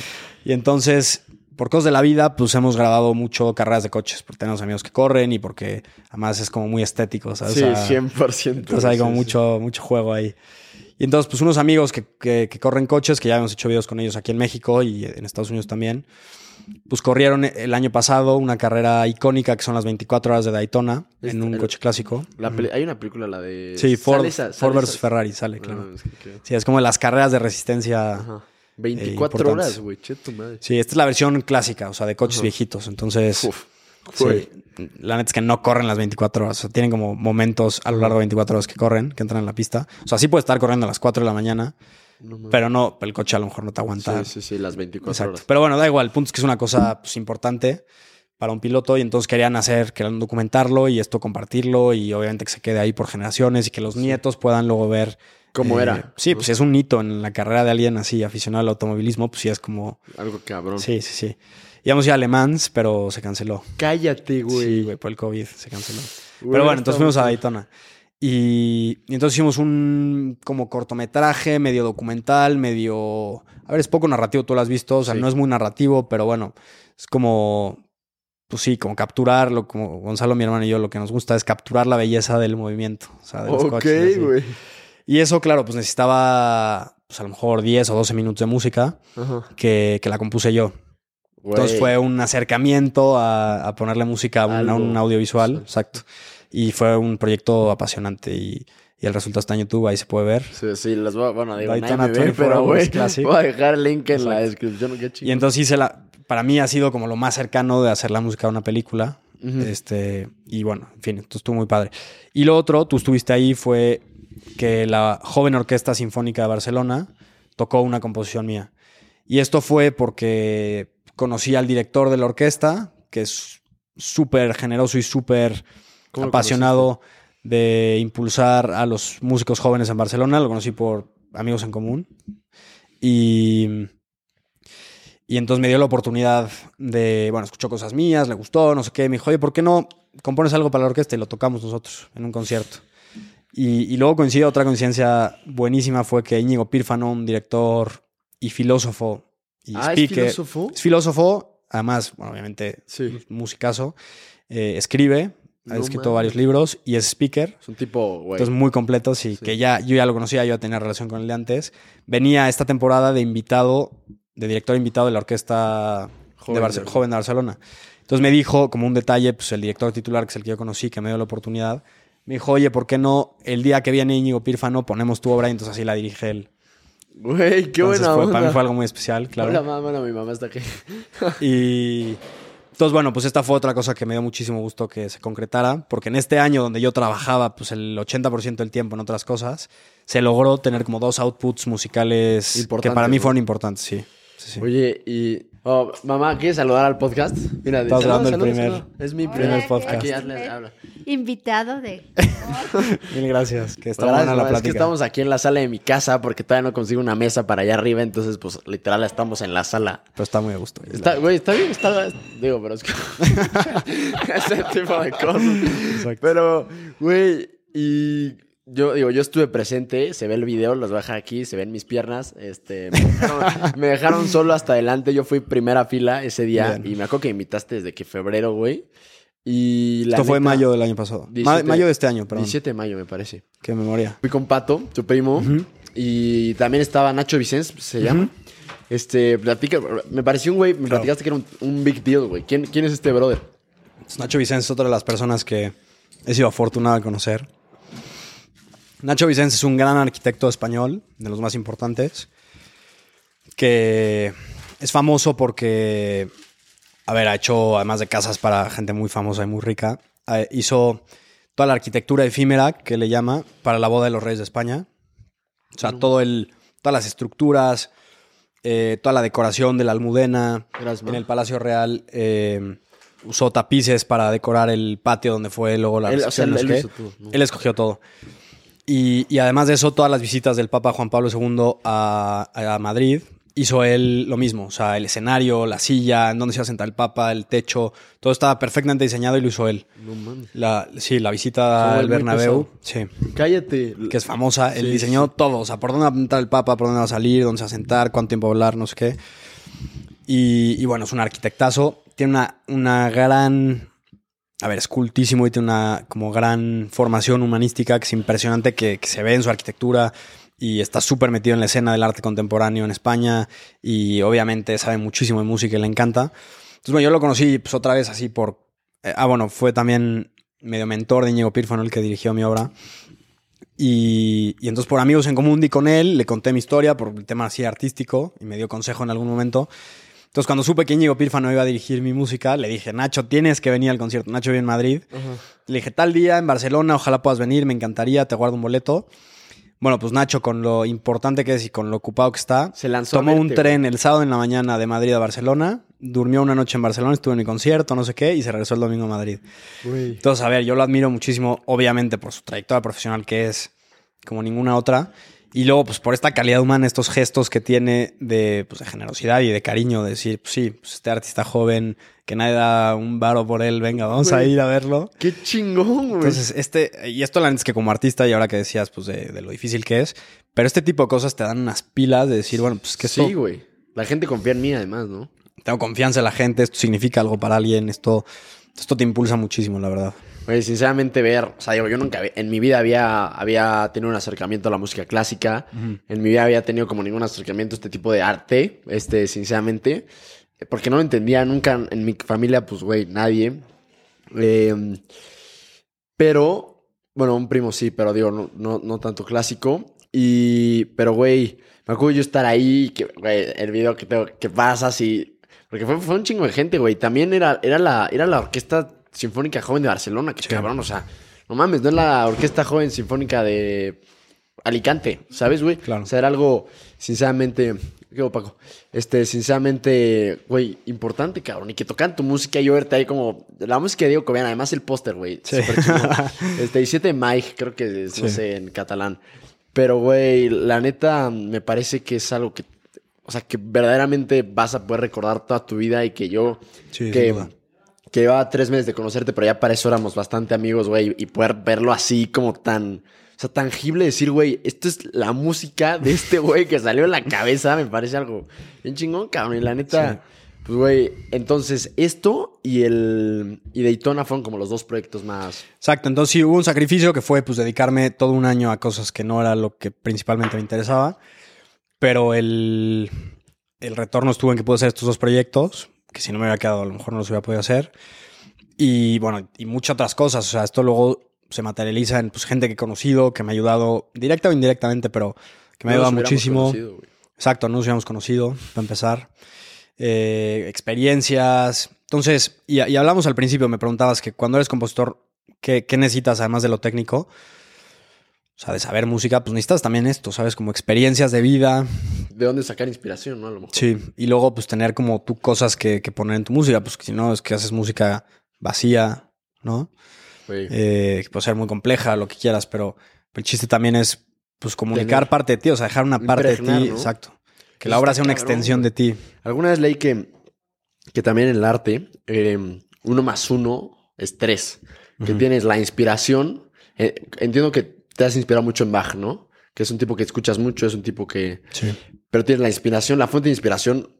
No es, me imagino que no es tan literal, pero pongamos que es Bach. Luego tienes a Diego Cobian, que es este. Y luego tienes toda la suma de tus experiencias y tus vivencias, güey. O sea, porque tienes la teoría musical de Bach, porque pues, si bien no conoces tanto como persona, tienes lo que es la música, que es tu inspiración. Tienes tu parte musical y luego todas las experiencias tuyas, todas tus vivencias que le. Puta. Ahí está. Uf, sí, ¿no? Sí. Que le estás metiendo a la. Que le estás metiendo a tu música. Y, y es esta pieza completamente nueva y revolucionaria que tiene como esta. es- o sea, está, está impregnada parte de ti, güey. Es, y, güey, me parece algo este, bien, bien cabrón, güey. Y oye, este, a ver, ¿cómo. ¿En qué cambió el Diego? o sea, que se fue a Barcelona al que regresó a Barcelona dos años después. Pues mira, es muy buena pregunta. Yo creo que. Yo creo que más allá de cosas pues, puramente académicas, mi experiencia fue esto, como estos puntos donde yo te digo que te encuentras con la realidad y tienes que resolver y tienes que encontrar tu camino. Entonces, yo creo que sí, pues hubo situaciones que me forzaron a ser mucho más como atrevido, como mucho más aventado a decir, bueno, pues vamos a hacer esto y venga, y lo que, lo que pase. Lo que caiga. Además, también tengo que decir que es bastante liberador como músico, como artista, cuando, cuando ya no estás en la universidad y ya no haces algo para que te pongan 10 y para que le guste a tu profesor, sino que haces la música que tú, Tú quieres quieres. hacer. O sea, haces lo que a ti te da la gana expresar y ya está, y lo va a juzgar la audiencia. O sea, y ya está, y si no les gusta, pues qué bueno, y si sí, mejor aún. Este, pero no es un profesor, ¿sabes? No es como una autoridad que tienes que complacer. Entonces, eso para mí fue muy liberador. Y el decir, a ver, pues tengo esta idea, vamos a conocer, también, o sea, no solamente es conocerte a ti mismo, que sí mucho, sino también conocer el mundo. Y entonces yo creo que también es muy importante ahora que hablabas de hacer una carrera en una disciplina artística. Yo creo que hay que ser muy abierto de mente, que esto nos cuesta mucho a los artistas, y, y lanzarse y conocer el mundo. Y entonces estar abierto a decir, bueno, pues aquí me puedo encontrar cosas que no me van a gustar, pero, pero ir y, bueno, también salen cosas positivas, ¿eh? O sea, de repente vas y hablas con un director y te ofrece que toquen tu música a su orquesta. Claro. Pero a veces vas con un cuate que hace cine y te dice, pues yo por qué te tengo que dar a ti la música. O sea, yo tengo a alguien con el que llevo trabajando 25 años que lo hace 100 veces mejor que tú, tú sácate, o sea, tú me estorbas aquí, ¿sabes? Entonces, pero bueno, vas generando cierta, cierta resistencia y, y, vas descubriendo el mundo y también entiendes y dices, a ver, ¿por qué yo no tengo un lugar aquí? ¿Por qué yo no me he forjado un lugar en esta industria? O sea, ¿qué, qué habilidades tengo que desarrollar o qué, qué contactos tengo que tener? O qué camino tengo que seguir para hacerme un lugar en esta industria. Y te digo, muchas veces es doloroso, como esos encuentros donde te topas con pared y dices, bueno, pues aquí yo no quepo, tengo que cambiar yo también. Yo estoy mal, o sea, no es que la industria esté mal, pues yo estoy mal, no yo estoy incompleto, no mal, pero incompleto, o sea, pues soy un niño que acaba de salir de la universidad y tengo muchísimo para aprender. Entonces yo creo que este tipo de experiencias que han sido en Barcelona, pero han sido en Madrid también y en Londres, es lo que más me ha, bueno, y en LA que, que me gustaría decir un par de cosas. Sí, por favor. Eh, sí. Pues bueno, nada, hice. Gracias. Eh, Los Ángeles, que pues es el epicentro del entretenimiento a nivel mundial. A esto tú quieres dedicarte a hacer música para películas, sí. ¿no? Puedo introducir un poco esto si Por quieres. favor. Sí, sí. Entonces, a ver, un poco en este proceso de decir, bueno, ¿qué, ¿qué, tengo que hacer para desarrollar una carrera en esto? Pues yo llegué a la conclusión, tampoco es muy difícil, de que me encanta la tradición, me encanta la música clásica, me encanta la música instrumental pero pues tiene poca salida, la verdad. O sea, hay, son contados los músicos, los compositores que viven de hacer música para orquestas, por ejemplo. O sea, esto que yo ya hice Ya, una vez. O sea, vivir de esto, darle comer a una familia de esto son contados. A lo mejor son 10 compositores en todo el, mundo, que solamente viven de comisiones de obras de orquesta. Y entonces dije, bueno, pues entonces, ¿qué, qué otras opciones hay? Y, y si te pones a pensar, la verdad es que pues la música clásica no es muy, no es muy popular, no es un género pues demasiado extendido en el, en el mainstream, pero sí, sí en el, en el mundo del cine, o sea, sí hay una conexión, o sea, el mundo del cine, la música para películas yo creo que es un, un- lugar donde se encuentran la tradición, porque pues casi toda o gran parte es música instrumental, música orquestal, no clásica, pero sí pues como de esa tradición. Cada vez menos, también cada vez hay más música electrónica, cual está muy bien. Pero sí tiene una conexión con la tradición y a la vez tiene una salida comercial muy clara. O sea, hay una Claro. industria detrás de billones de dólares. De, la- de las más grandes del mundo, a fin de cuentas. Exacto. Y, y entonces yo dije, mira, pues es un- una intersección muy interesante donde pues me gustaría estar ahí, ¿sabes? Otra vez, hablamos de concesiones o de sacrificios que tienes que hacer. No vas a hacer la música que te dé la gana, va a ser la música que le gusta al director y que le sirva al director para su película. Ok. Pero bueno, a cambio, pues puedes hacer una carrera en esto. Y Entonces- puedes ahí sí puedes vivir bien de. de Sí, la si música. llegas, si llegas ahí, porque también ahorita te explico, es un, es un embudo, es un funnel donde pues tú entras y el 0.01% de todo el mundo que entra y lo intenta en esta industria, luego lo consigue. Entonces, claro, tiene, tiene sus retos. Entonces, bueno, hablaba de Los Ángeles y, y, y LA obviamente pues es el es la meca del entretenimiento. ¿no? Sí. Y entonces, pues, yo he hecho a lo largo de los años pues viajecillos a Los Ángeles para conocer gente y explorar ese mundo, ¿no? O sea, otra vez, este, conocer el mundo cómo es. Y güey, ¿cómo, cómo, es? cómo te. Eso, eso me parece cabrón que haces tú que me decías, güey, me voy a ir a Los Ángeles. ¿A qué? A conocer gente. Güey, ¿cómo, cómo- O sea, ¿cómo conoce gente, güey? Pues mira, hay varias formas, pero la, la primera y la más directa es preguntas entre tus conocidos. O sea, yo a mis profesores de la UP les decía, oye, ¿no conoces a alguien en LA? Ah, pues sí, este cuate que hizo no sé qué. O a lo mejor te dicen no. Ah, perfecto. Entonces ahí ya tienes un número. O, o entre amigos y, o sea, friends and family, de repente preguntas, oye, ¿y alguien que trabaja en la música no conoces? Y de repente, pues por cosas de la vida, ah, pues sí, tal cuate hacía música de anuncios, o tal güey tocó con no sé quién. Y entonces vas haciendo como una red y entonces vas y hablas con estos y oye, pues yo hago esto, me interesa esto, no sé qué. Y te dan su punto de Número, vista. Oye, ¿y con quién más me recomendarías que hable para pues, rebotar estas inquietudes? Ah, pues escríbele a tal cuate. Y entonces vas y ahí llegas a otro. Entonces a lo largo de los años, pues sí vas haciendo una red de gente que conoces de uno que te lleva a otro, que te lleva a otro, que te lleva a otro. Güey, qué chingón. Y entonces a lo largo de, pues, no sé, cuatro o cinco años, pues sí puedes ir a LA y en una semana ver a lo mejor cinco o seis personas, o ocho personas o diez, no sé, las que sean. A lo mejor uno te interesa, pero a lo mejor cada uno de esos diez te lleva a otro y entonces ya tienes otros diez, ¿sabes? Güey, es. No sé, es como un juego ahí también, la verdad es que es bastante divertido. Yo tengo que decir que además en Los Ángeles la gente que yo he conocido es súper abierta, súper generosa, te invitan a comer, este, te pagan ellos, te, Ah, no mames. sa- ¿Sabes? A ver, la gran mayoría son mexicanos. Y obviamente hay un sentido, pues, el mexicano que está intentando armarla en Hollywood. Sí, claro. Que además tenemos como nuestros modelos que seguimos, ¿sabes? Claro, claro, Este, claro, claro. O sea, empezando por pues, Cuarón. Claro, claro, exacto. Entonces, pues yo he tenido pues muy buen recibimiento. Y luego la otra es pues ir a eventos y pararte ahí y ver a quién conoces. Entonces este año, por ejemplo, fui a un festival de cine que se llama el Hola México, que es el festival de cine mexicano más grande fuera de México.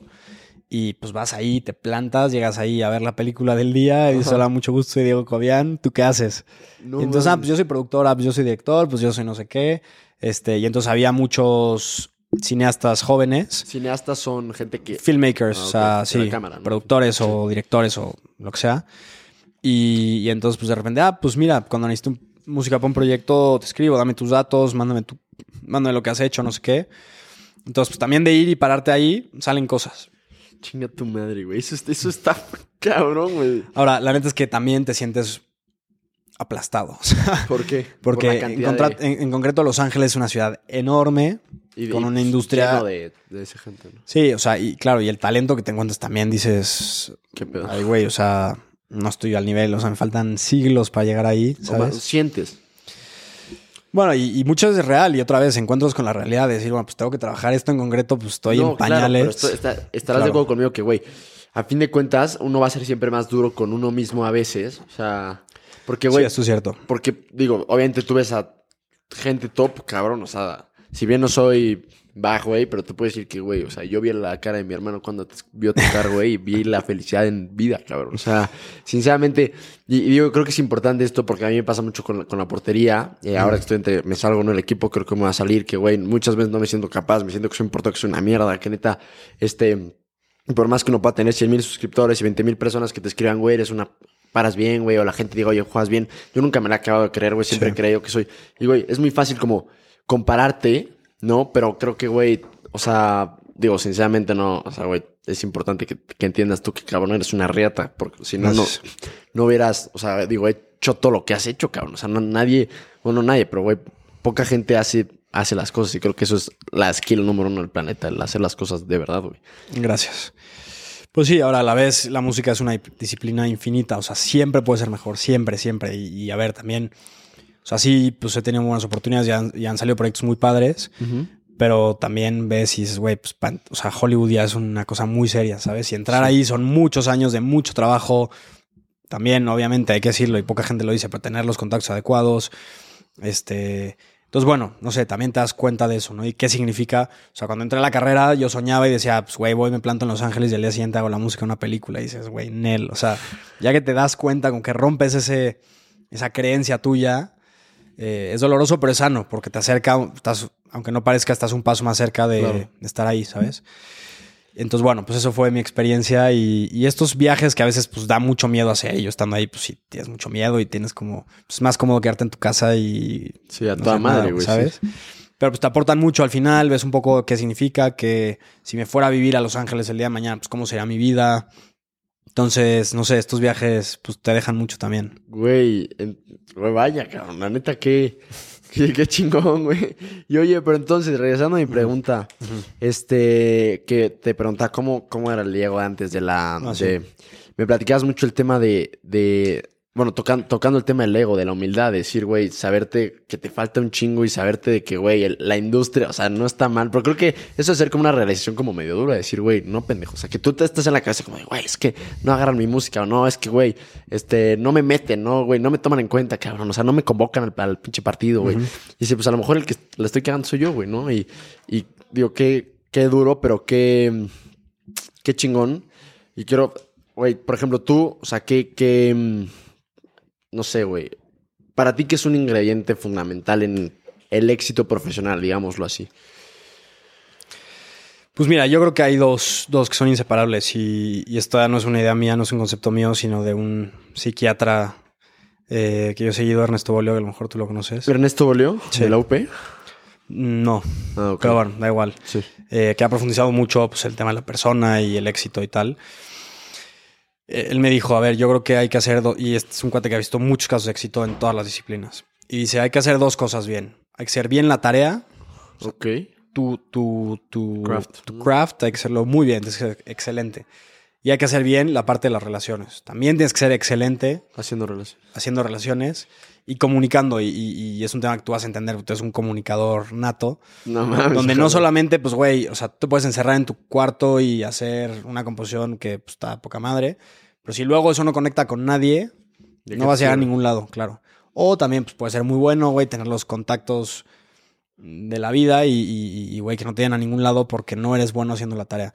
Entonces yo este concepto pues me ha, me ha- me ha servido para decir, bueno, pues hay que trabajar en las dos. Y a veces sacrificas una por otra, ¿sabes? Es un poco como, como un corazón, güey. O sea, sístole y diástole. O sea, como te abres, te abres al mundo y ves cosas y, y- y captas información y luego te cierras y, y te super enfocas y dices, bueno, pues este, esta habilidad en especial la tengo que super trabajar. Entonces te cierras y luego te vuelves a abrir y dices, bueno, ya hice esto, ahora qué, cómo conecto con el mundo y luego te vuelves a cerrar, ¿sabes? Güey, eso, eso Entonces, es una idea súper interesante, güey.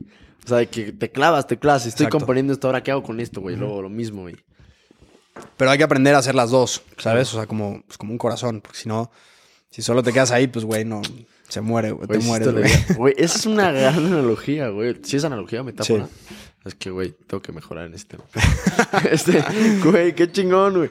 Oye, este, entonces, digo, wow, la verdad es que no, no lo había pensado. Eh, entonces, tema de las relaciones y el tema de la tarea es como, güey, digo, lo relaciono con a lo mejor tener un, o sea, puedes tener un excelente producto, pero con un marketing pésimo y nadie te lo va a comprar y puedes tener un pésimo Claro. producto y con un marketing excelente y te lo van a comprar una vez y no te lo van a volver a comprar, ¿no? Claro. Y, güey, yo justo, la verdad es que lo decía, porque yo pensaría, y la verdad es que esto me da mucho los ojos, porque digo, el tema de las relaciones es fundamental, ¿no? Y el poderte relacionar bien y el, y el, sí, el no, el no, el no encerrarte, porque veces uno es como muy claro decir, güey, no, yo, yo, yo, yo, Claro. pero pues no solo se trata de uno, ¿no? Y, güey, es, yo, yo, tam- yo, yo, este, güey, me parece que también un ingrediente fundamental, y creo que lo, lo puedes ver en la gran mayoría, es, es el tema de la humildad, güey. Es el tema de decir, güey. O sea, en España te decían un paquete, güey. Soy un paquete, cabrón. Soy un pendejo, güey. O sea, como, güey, saberte, saberte siempre un pendejo, güey. O sea, o sea, de decir, güey, si bien he logrado ciertas cosas con la ayuda de toda la gente que me ha echado la mano, porque pues obviamente por, Claro. por mí no estoy solo, o sea, no solo por mí estoy aquí. Y el saberte, pues que aún te falta un chingo, porque yo creo que una vez, no sé, o sea, alguna vez escuché a Daniel Javif, no sé si lo has escuchado, de, de, güey, es mucho más difícil recuperarte de un éxito que un fracaso, güey. Y esa idea me pareció súper cabrona, porque sí, o sea, de un fracaso, güey, no te tienes que recuperar de nada, porque, güey, o sea, digo, sí, te meten un putazo al ego y putazo al sentimiento, pero dices, ok, ya la cagué, todo es para arriba. Pero cuando tienes un gran éxito, de- o sea, es, es incluso, creo que, o sea, te da más miedo porque dices, güey, ok, ya vi de lo que soy capaz, ¿cómo el chingado lo voy a hacer para superarlo, güey? Claro. Y muchas veces la gente se queda en, ex- en ese éxito. ¿Cuántos casos tenemos de, güey, de gente que hace un hit en la música no se recuperan de ese éxito, güey? Claro. No- Sí, güey, me parece una idea. Sí, a ver, yo creo que ese tema. Una vez leí una frase de Quincy Jones que decía: Güey, tienes que tener metas tan grandes en, en la vida que no haya espacio para el ego. O sea, güey, tienes metas tan grandes que donde estés, por mucho que hayas avanzado, pues, güey, sigue estando muy lejos de tu meta, ¿sabes? Entonces el Güey, ego no cabe en eso, ¿sabes? Oh, güey, qué chingón. Eso va para un clip, güey. A la verga. este, güey. Oye, güey. Pues cabrón, le digo, creo que hemos abarcado un chingo. O sea, abarcamos un chingo de la música. Sinceramente, me parece. un- güey, es, es como la primera, el primer acercamiento que yo tengo con, con la música real, güey. Me acuerdo que me- la última cena que tuvimos, güey. No me acuerdo, ese sí no me acuerdo cómo se llamaba el restaurante en Pedralbes, güey. ¿Te acuerdas? El bistro. sí. El visto, sí.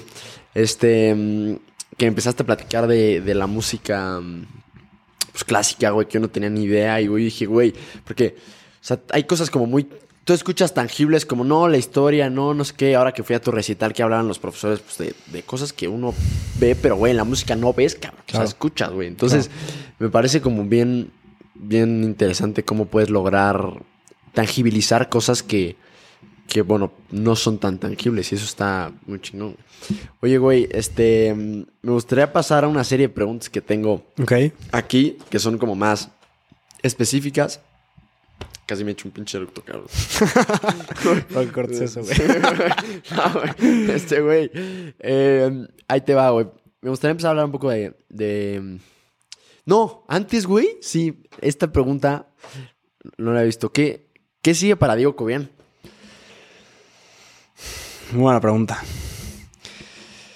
Pues mira, yo creo que.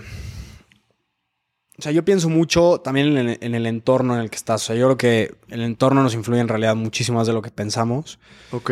Yo me he dado cuenta, por ejemplo, una cosa muy clara es que lo que te contaba Interlocken, o sea, llegas a un entorno donde eres más productivo que nunca. O sea, yo en mi vida he vuelto a componer una pieza cada semana, ¿sabes? Cool. A ese nivel, o incluso una grabación cada semana.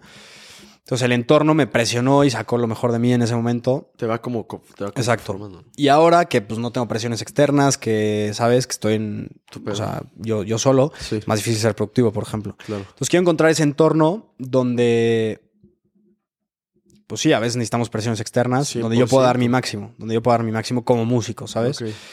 Y yo espero encontrarlo en algo que también, a la vez, me conecte con el mundo real, con la industria. Entonces, a mí me encantaría, por ejemplo, ser asistente de un compositor que ya esté activo haciendo películas y haciendo series y que ya esté metido en esta industria Ajá. y poder aprender de primera mano el oficio, porque hay un oficio Claro. eh, que aprender, que, que- que es, es inmenso y, y- y hay muchas cosas técnicas que aprender.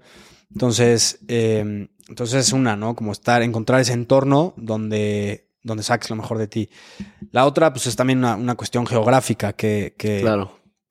Que, bueno, cuando, cuando tienes la oportunidad pues, de, de ver tantas cosas y de viajar y de, de conocer pues, el mundo en otros... Sí, de, otros matices, otras cosas, güey. Otras... Sí. Claro, luego, luego, ¿con qué te quedas de cada lugar? En el caso de la música, pues que te he contado la de ley, que pues tiene sus cosas increíbles, porque tiene también sus retos muy grandes. Eh, entonces yo creo que tengo que resolver dónde quiero estar geográficamente. Eso también depende un poco de qué oportunidades salgan. O sea, no puedo ir y plantarme ahí en Sí, la donde sea y esperar que las cosas jalen. O sea, también tiene que haber como un trabajo detrás de pavimentar. Eh, yo creo que puede ser Londres, porque Londres tiene una industria enorme. A la vez tiene una mentalidad, una forma de ser como más europea, donde mi impresión es que es más fácil entrar a ese mundo. Y, y bueno, es como una resolución también personal de decir, bueno, a ver, ¿dónde voy a estar? ¿Dónde me voy a desarrollar los próximos años? Y, y esa cuestión justamente es un momento en mi vida donde hay tantas posibilidades que, que la tengo que resolver, ¿sabes? Un poco con cosas del entorno, cosas externas, pues, qué oportunidades hay o qué, quién he conocido que me puede dar una oportunidad o lo que sea. Y cosas internas de yo que quiero. Entonces, como conectar las dos. Está cabrón. Yo creo que eso puede definir dónde, dónde voy a estar y qué voy a estar haciendo los próximos, no sé, dos o tres años. Eh, entonces creo que eso, eso es lo próximo, ¿no? Y, güey, inmediatamente, digo, se viene Navidad, se viene todo este rollo. Vas a pasar aquí Año Nuevo en, En Querétaro. Sí. Eh, y en enero, güey, te regresas para Barcelona. Vas a Entonces en enero, sí, voy a una grabación en, en Londres de un, un, compositor que me invitó a hacer la música a una serie. Güey. Y, y estoy invitado a la grabación. Entonces, a ver qué puedo aportar. O sea, ya estando ahí en el estudio, que vea todo el proceso, yo creo que hay cosas que podría ayudar Sí, a claro, facilitar. claro, es que es muchísimo trabajo. O sea, imagínate, la música de una serie pueden ser.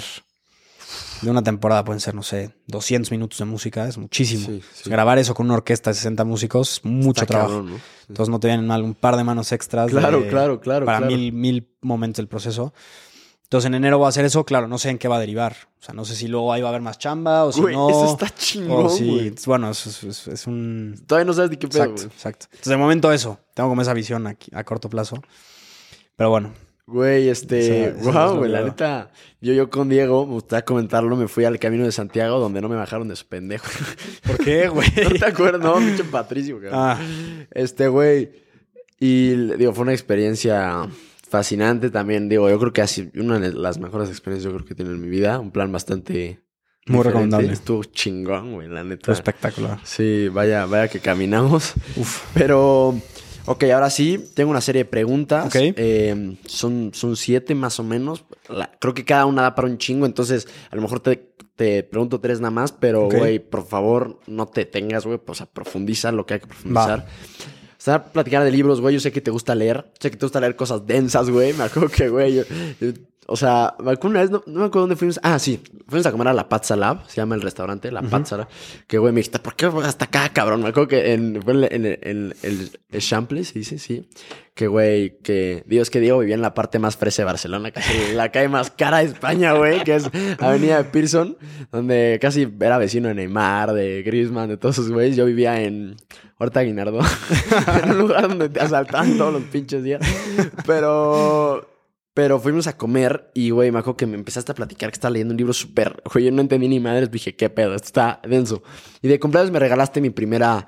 Mi primera novela. Creo que más de literatura real, güey, no chingaderas un poco. Este, o al menos no lectura de alberca, que fue Noches Blancas de Dostoyevsky. Y, y, güey, sinceramente fue, digo, es un libro chiquito en, Ujú. en- en Pero, güey, me acuerdo que yo, pues, lo empecé a leer y, pues, como que digo, ah, no, sí, que la chingada. Y, güey, llegué a un, llegué a un, a un café que se llama Sándwiches en Barcelona, que acabó siendo, güey, mi lugar favorito del planeta Tierra. Y dije, ah, voy a leer un rato, güey. No mames, o sea, volteé y había leído hora y media. Me aventé todo el libro, güey. Sí, y es que te acabas el libro en. nada, güey. O sea, güey, este, ¿recuerdas algo? O sea, sí, yo creo que, paréntesis, creo que platicaba también con, con una amiga el otro día. no, pero, güey, este, ahora sí, regresando, eh, que me decía, es que creo que lo que más, o sea, ¿cómo puedes juzgar si un libro es bueno o malo, más allá de, la, de los tecnicismos, lo mismo con las películas, es qué tanto te hace sentir. Y me pareció una idea muy chingona, güey. O sea, decir qué tanto este libro. Y ese libro me hizo sentir, cabrón. O sea, güey, estaba inmerso en el libro, cabrón. No hay películas que dices, güey, qué pedo, ¿sabes? O sea, ¿tú qué opinas al respecto de eso? O sea, de que. Sí. Pues mira, yo creo que hay una parte emotiva y expresiva muy importante en, toda, en todo el arte, o sea, no solamente en la literatura, que, que es innegable y que tiene que estar ahí, que tiene que ser efectiva. Pero creo que también hay otra parte que también es más difícil de describir. O sea, yo que la belleza nos hace mejores como seres humanos. Eso lo creo firmemente. Y, y yo que no solamente es lo que sentimos a un nivel sensitivo o sensorial, sino también o sea, la transformación que suscita en ti una obra de arte que puede ser positiva, puede ser negativa. Y también el arte es un arma muy peligrosa. También se puede usar con fines negativos. Entonces yo creo que, que no hay que perder de vista lo otro. ¿no? Ok. Incluso yo diría, hay, hay una especie de disciplina que uno tiene que desarrollar cuando, cuando quieres... Leer o. o, claro, bueno, porque, sí, porque la consumir. sensibilidad se educa también, ¿sabes? O sea, No te al dejas final- llevar por, por Claro, todo lo que vas Claro, es como si, como si comes todos los días en McDonald's y Ya, a lo mejor ya. te sabe rico. Pues el día que te dan un restaurante bueno, pues no lo sabes apreciar, ¿sabes? No mames. Entonces la sensibilidad hay que educarla y yo creo que en eso pues sí es importante, claro, que te guste lo que, lo que escuchas o lo que lees o lo que ves, pero también pues a veces, no sé, abrirse y decir, bueno, me voy a forzar un poquito, que sí tiene una parte como de disciplina, pero, pero que más bien es abrirse, es como quitarse prejuicios. Me voy a quitar los prejuicios de esta exposición y voy a ir y a ver qué pasa, ¿sabes? Ajá. Y te abres y a ver, y a lo mejor no te gusta nada y no te deja nada, pero a lo mejor sí, a lo mejor sales con una cosita nueva o a lo mejor te movió interiormente a, a algo nuevo que no es que no has tenido antes. Claro, claro, güey. Entonces yo creo que hay que tener las dos, ¿no? O sea, no solamente, o sea, sí la parte sensitiva, pero no solamente quedarnos con lo que nos gusta o lo que Sí, nos dice más sentir, inmediatamente. ah, güey, eso Sí, está. claro. No, porque además tienes razón el tema de que, güey, yo que sé, hay cosas que te pueden hacer cambiar de manera negativa y si no eres lo suficientemente fuerte internamente, cualquier cosa que te haga sentir un poco intenso claro. te puede, te puede solo así que manipular un poco, ¿no, Claro, güey? claro, claro. Güey, hay, ahorita que sea algo de la belleza, no sé si te acuerdas, pero en tu video de presentación del proyecto de María, Sí. que rápidamente así, un poco por encima, ¿qué es el proyecto de María? O el Ave María Sí. Project. El Ave María Project fue una, una grabación que hicimos durante la pandemia que, a ver, como nadie podía salir de sus casas, por lo menos en España, no te puedes juntar con otra gente para cantar o para tocar o para hacer música. Sí. Entonces hay una idea que obviamente no es mía, que se ha hecho un millón de veces, pero que yo tomé, que es la de un coro virtual. Entonces tú le pides a la gente o consigues a los cantantes y cada uno se graba con su celular, literalmente cantando alguna de las voces. Mi, mi, mi obra era para cuatro voces. Y entonces necesitaba mínimo cuatro cantantes. ok.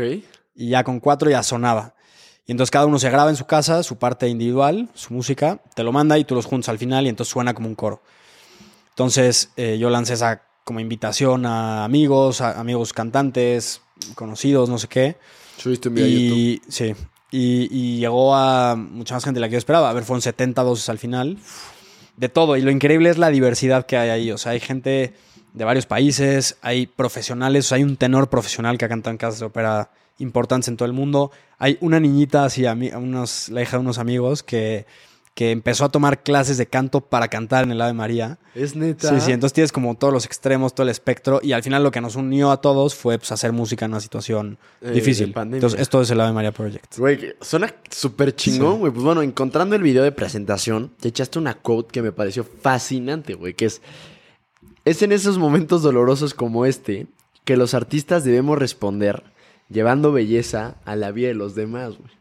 O sea, que profundizaras en eso. O sea, güey, qué pedo. Sí. A ver, yo creo que no, no solamente es en los momentos dolorosos, o sea, yo creo que el, el- el deber o el, el sentido Del artista. de la vocación del artista es llevar belleza a la vida de los demás. Ahora, hay momentos donde es más necesario que otros, así como la salud, pues en ese momento fue más importante y los hospitales tenían más demanda y no sé qué. pues también los artistas tenemos como más responsabilidad de, de dar sentido al dolor de los demás. Y yo creo que la belleza es clave en este proceso. Entonces... Güey, me pareció algo muy inspirador, güey. O sea, lo dije, wow, cabrón. Bueno, entonces, oye, ¿recuerdas, re- re- regresando al tema de los libros, ¿recuerdas algún libro que de verdad te haya gustado mucho, que te haya fascinado? Puede ser literatura, puede ser lo que sea. Sí, a ver, es una pregunta difícil. O algo, o sea, no tiene que ser No, a ver. más, pero... No, uno, uno que me ha marcado y lo, y lo puedo decir sin, sin ninguna duda es El lobo estepario de Hermann Hesse. El lobo estepario. Steppenwolf. Mi papá, perdóname que te interrumpa, Sí. pero por ese libro, mi papá es anti-Instagram, no sé qué, güey. Y de la nada me dijo, oye, ya me hice Instagram. Le dije, ah, chinga. Le dije, ¿cómo te pusiste? Me dijo, lobo estepario. Le dije, por, me dijo, hay un libro que no sé qué más, no me acuerdo, pero ya le voy a preguntar Sí. ahora. Pero entonces, Entonces, un libro espectacular donde es muy profundo, se tocan muchísimos temas. Hay muchos temas musicales, o sea, se habla mucho de música y la música que escuchan y la música que no sé qué. Pero la premisa, así como básica, es pues, el personaje principal siente que hay en él o se identifica a sí mismo como parte humano, parte lobo. Entonces, hay como esta dualidad donde, pues, no sé, hay, hay, hay como virtudes y defectos que, que- que chocan, ¿no? Entonces, el, el ser humano, a ver, positivas y negativas, ¿eh? están mezcladas, pero el ser humano, pues, a lo mejor es más conformista, es más, mm, no sé, le gusta la comodidad. El lobo es, inconforme. es inconforme, aunque también es agresivo y es- tiene como un instinto asesino que a veces lo mete en problemas. Pero entonces, como su, su manera de, de encontrarse a sí mismo, de resolver esta, este conflicto, es, espectacular. Es una novela también muy psicológica y juega con muchos elementos de la, de la psicología humana. Güey, no me cuentes Y- más, cabrón, lo voy a leer. Léelo, sí, muy recomendable. Y mucho va también en la línea de la sensibilidad de lo que decíamos. O sea, es un personaje como muy, muy sensible a todo lo que pasa en su entorno, eh, también al arte y, a, y, a- y como a pues, este clima afectivo en el que se mueve. Y todo esto va afectando como su definición de sí mismo. Entonces, todo esto me, me pareció espectacular. Güey, qué, qué chingón, güey. Además, la- o sea, el, el- el lenguaje es. Está súper bien escrito. Una güey. gran novela, sí.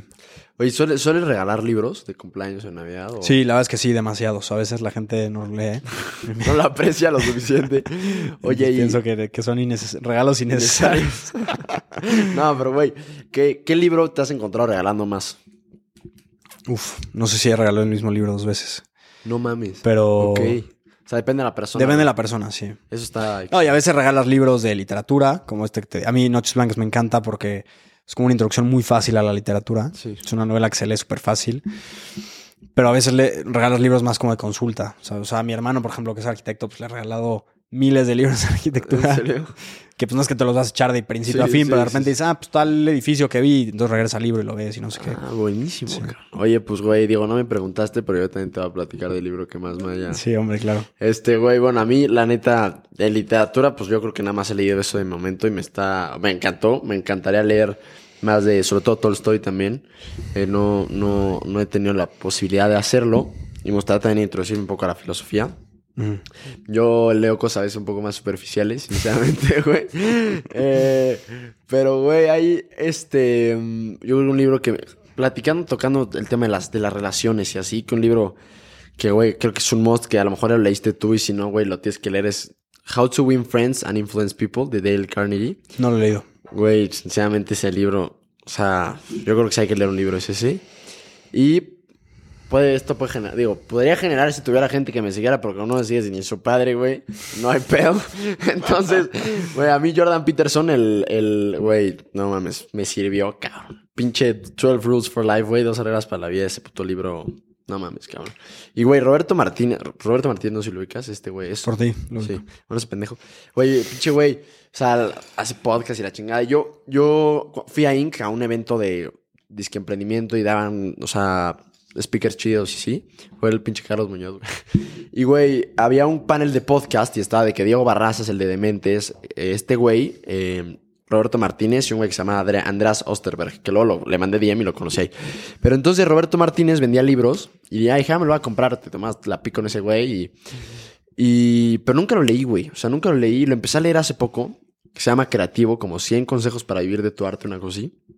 Y me gustó, muchas ideas. O sea, es un libro de ideas. O sea, son, no son capítulos, son 100 ideas, literal, güey. Y, y poco desarrolladas. Creo que no es un libro, si bien muy profundo, es la introducción a, a muchos temas más profundos. Y yo creo que esos, esos tres me, me gustaron mucho. Y, güey, eh, es una pregunta más. Si pudieras viajar al pasado o al futuro para ver nada más, observar, ¿a, a cuál, a cuál eliges? Al futuro 100%. ¿Al futuro a cuándo? En 10 años. A la chingada, ¿por? Ver si en la música o no. No más, así, neta, güey. Sí. O sea, bueno, no sé, me da mucha curiosidad. ¿Qué va a pasar? O sea, esta... No quieres como este, güey, o sea, vivir el proceso en vez de verlo. Sí, de- sí, a ver, yo tengo mucho este efecto de que me, me adelanto mucho el tiempo y a veces sufro por cosas que todavía ni llegan. Ajá. Pero me gustaría el impacto. Todo esto que está haciendo, o sea, ¿va a trascender o no? O sea, va a haber, va a haber, hay un más allá de todo lo que está haciendo. ¿Esto me va a algo o no? Güey, esto es episodio 02, porque, bueno, grabé Sí. uno solo, de Inconformes. Pero, güey, a, a lo mejor es el episodio 500, güey, y estamos hablando de que, güey, compusiste el Oscar, cabrón. Ojalá, te acuerdes de mí, güey. Yo, yo, no, yo no tengo ninguna duda, cabrón. Muchas gracias. Espero que tú tampoco la tengas. Muchas gracias. Eh, yo, güey, yo creo que no, güey. Yo creo que me quedaría en el pasado, güey. ¿Sí? O sea, y si es el futuro, el futuro en 200 años. O sea, ya cuando yo no esté vivo, güey. Porque si no regresas y, y ya... Claro, estás Este- condicionado. Sí, güey. y Este sentido de expectación incluso de, güey, las cosas... Ya sabes qué pedo, güey. O sea, Sí. no sé, si viajas a la calle y ves cómo están distribuidas las calles o los... O cómo, todo, cómo está todo, ya le vas dando tú desde que regresas al, al presente. Bueno, pues, como este... Este, ah, pues va, va a ir por ahí, entonces ya... O sea, ¿sabes? Pero yo creo que sería el pasado y a lo mejor algún evento como fundamental. Pero, ay, cabrón. Este, ahora que vi la de. Yo no la he visto, pero la de Back to the Future. Este, güey. Dije, es una buena Gran pregunta, güey. Sí, vaya que sí, güey. Eh, este, güey, ¿qué le preguntarías al, al Diego de 19 años? O al Diego que va empezando la carrera. ¿Qué le, no, no, ¿qué le preguntas? ¿Qué le dirías?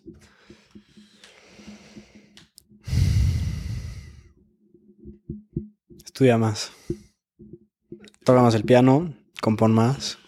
Más. Practica madres, más. que te hagan madres lo que digan los profesores. Ah, chingada. sí, compón para ti, no compongas para alguien más. O sea, y más. No mames, cabrón. O sea, que te metas más de lleno. Güey, Sí. ese es un buen consejo. Sí, sí.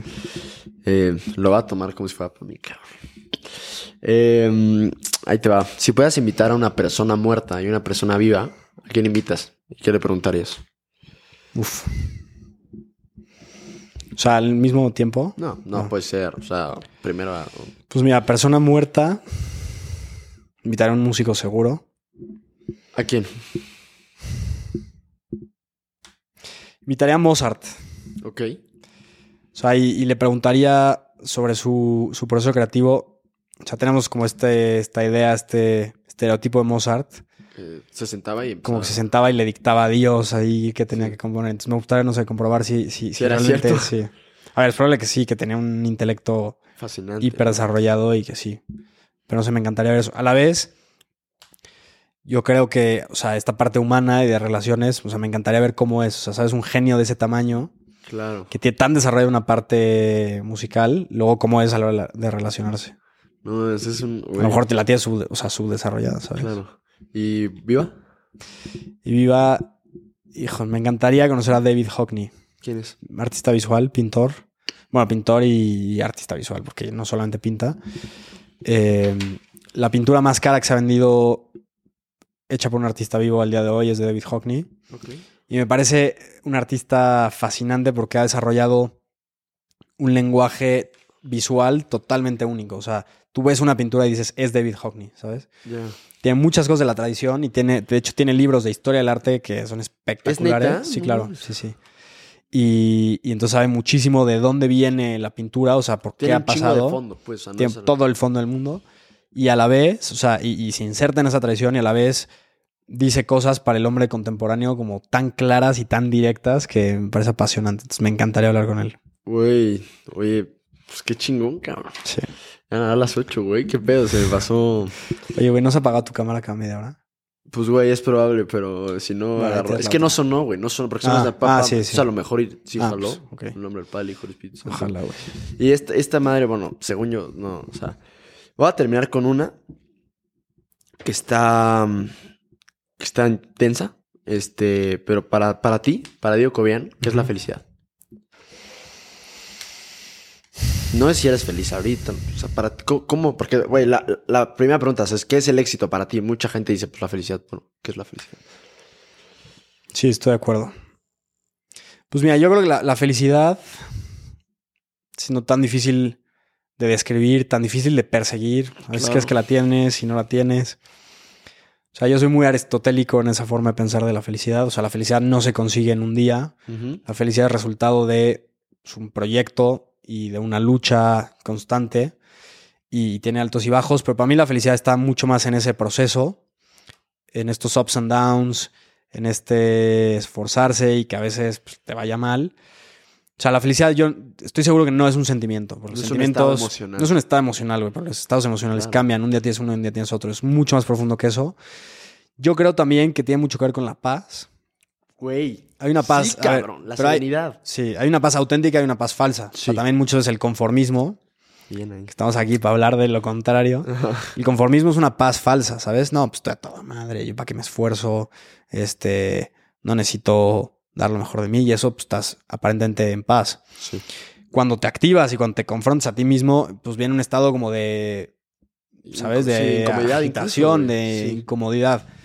Pero eso es más cerca de la felicidad, porque claro, lo que le sigue, o sea, si tú, si tú eres auténtico y si tú eres fiel a, a- a esas necesidades tuyas vitales, encontrar la paz, ¿sabes? En el proceso, yo creo. O sea, ni siquiera en el resultado, porque tampoco tendrá sentido pues, estar toda la vida persiguiendo un ideal que a lo mejor nunca consigues, pero en el proceso decir, bueno, pues yo hoy qué puedo hacer, que es serle fiel a mi proyecto de vida vital, o sea, aquello que no puedo vivir sin hacer, yo creo que eso es la felicidad.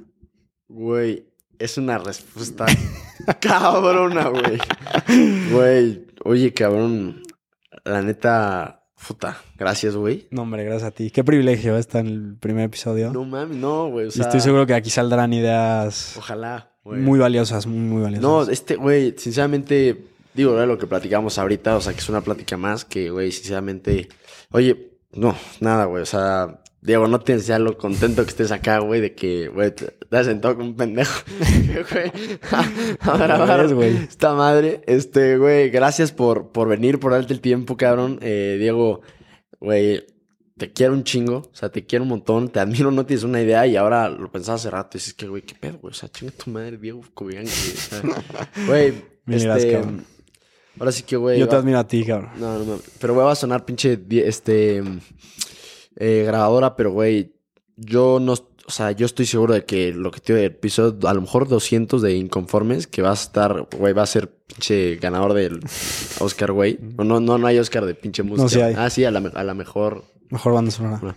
Pues cabrón, yo no tengo duda. O sea, tú tampoco la tengas, cabrón. Gracias, mi hermano. Este, y güey, nada. Eso fue todo por el, por Qué el privilegio, gracias. del día de hoy. No tengo ni idea de cuánto duró. Yo le calculo que fue como una hora cuarenta minutos, una hora y media. ¿En Una hora y media. ¿Tanto? No, a lo mejor una hora veinte, pero más de una hora sí, sí que fue. Wow. Porque... Ahí los rolas. Sí, güey, sí, sí, sí. Ojalá la cámara no se haya apagado. Ojalá. Vamos a ver esto. Bueno, esto no se apagó, entonces al menos ten una hora cuarenta. Este... Sí, güey. Eh, si eres nuevo, bueno, no creo que estés escuchando hasta acá, pero voy a empezar un newsletter, lo voy a dejar acá abajo para que dejes tu correo. Y nada, Diego, güey, muchísimas gracias. Esto No, es hombre, histórico, güey. Ojalá esto lo pueda hacer muchísimas, muchísimas veces más. Y yo, yo estoy seguro de que esta no va a ser la única vez que va a estar acá, cabrón. Mil gracias, hermano. Pues, güey, ya estuvo, güey. Se logró, güey. Estuvo poca madre. La pasada, güey.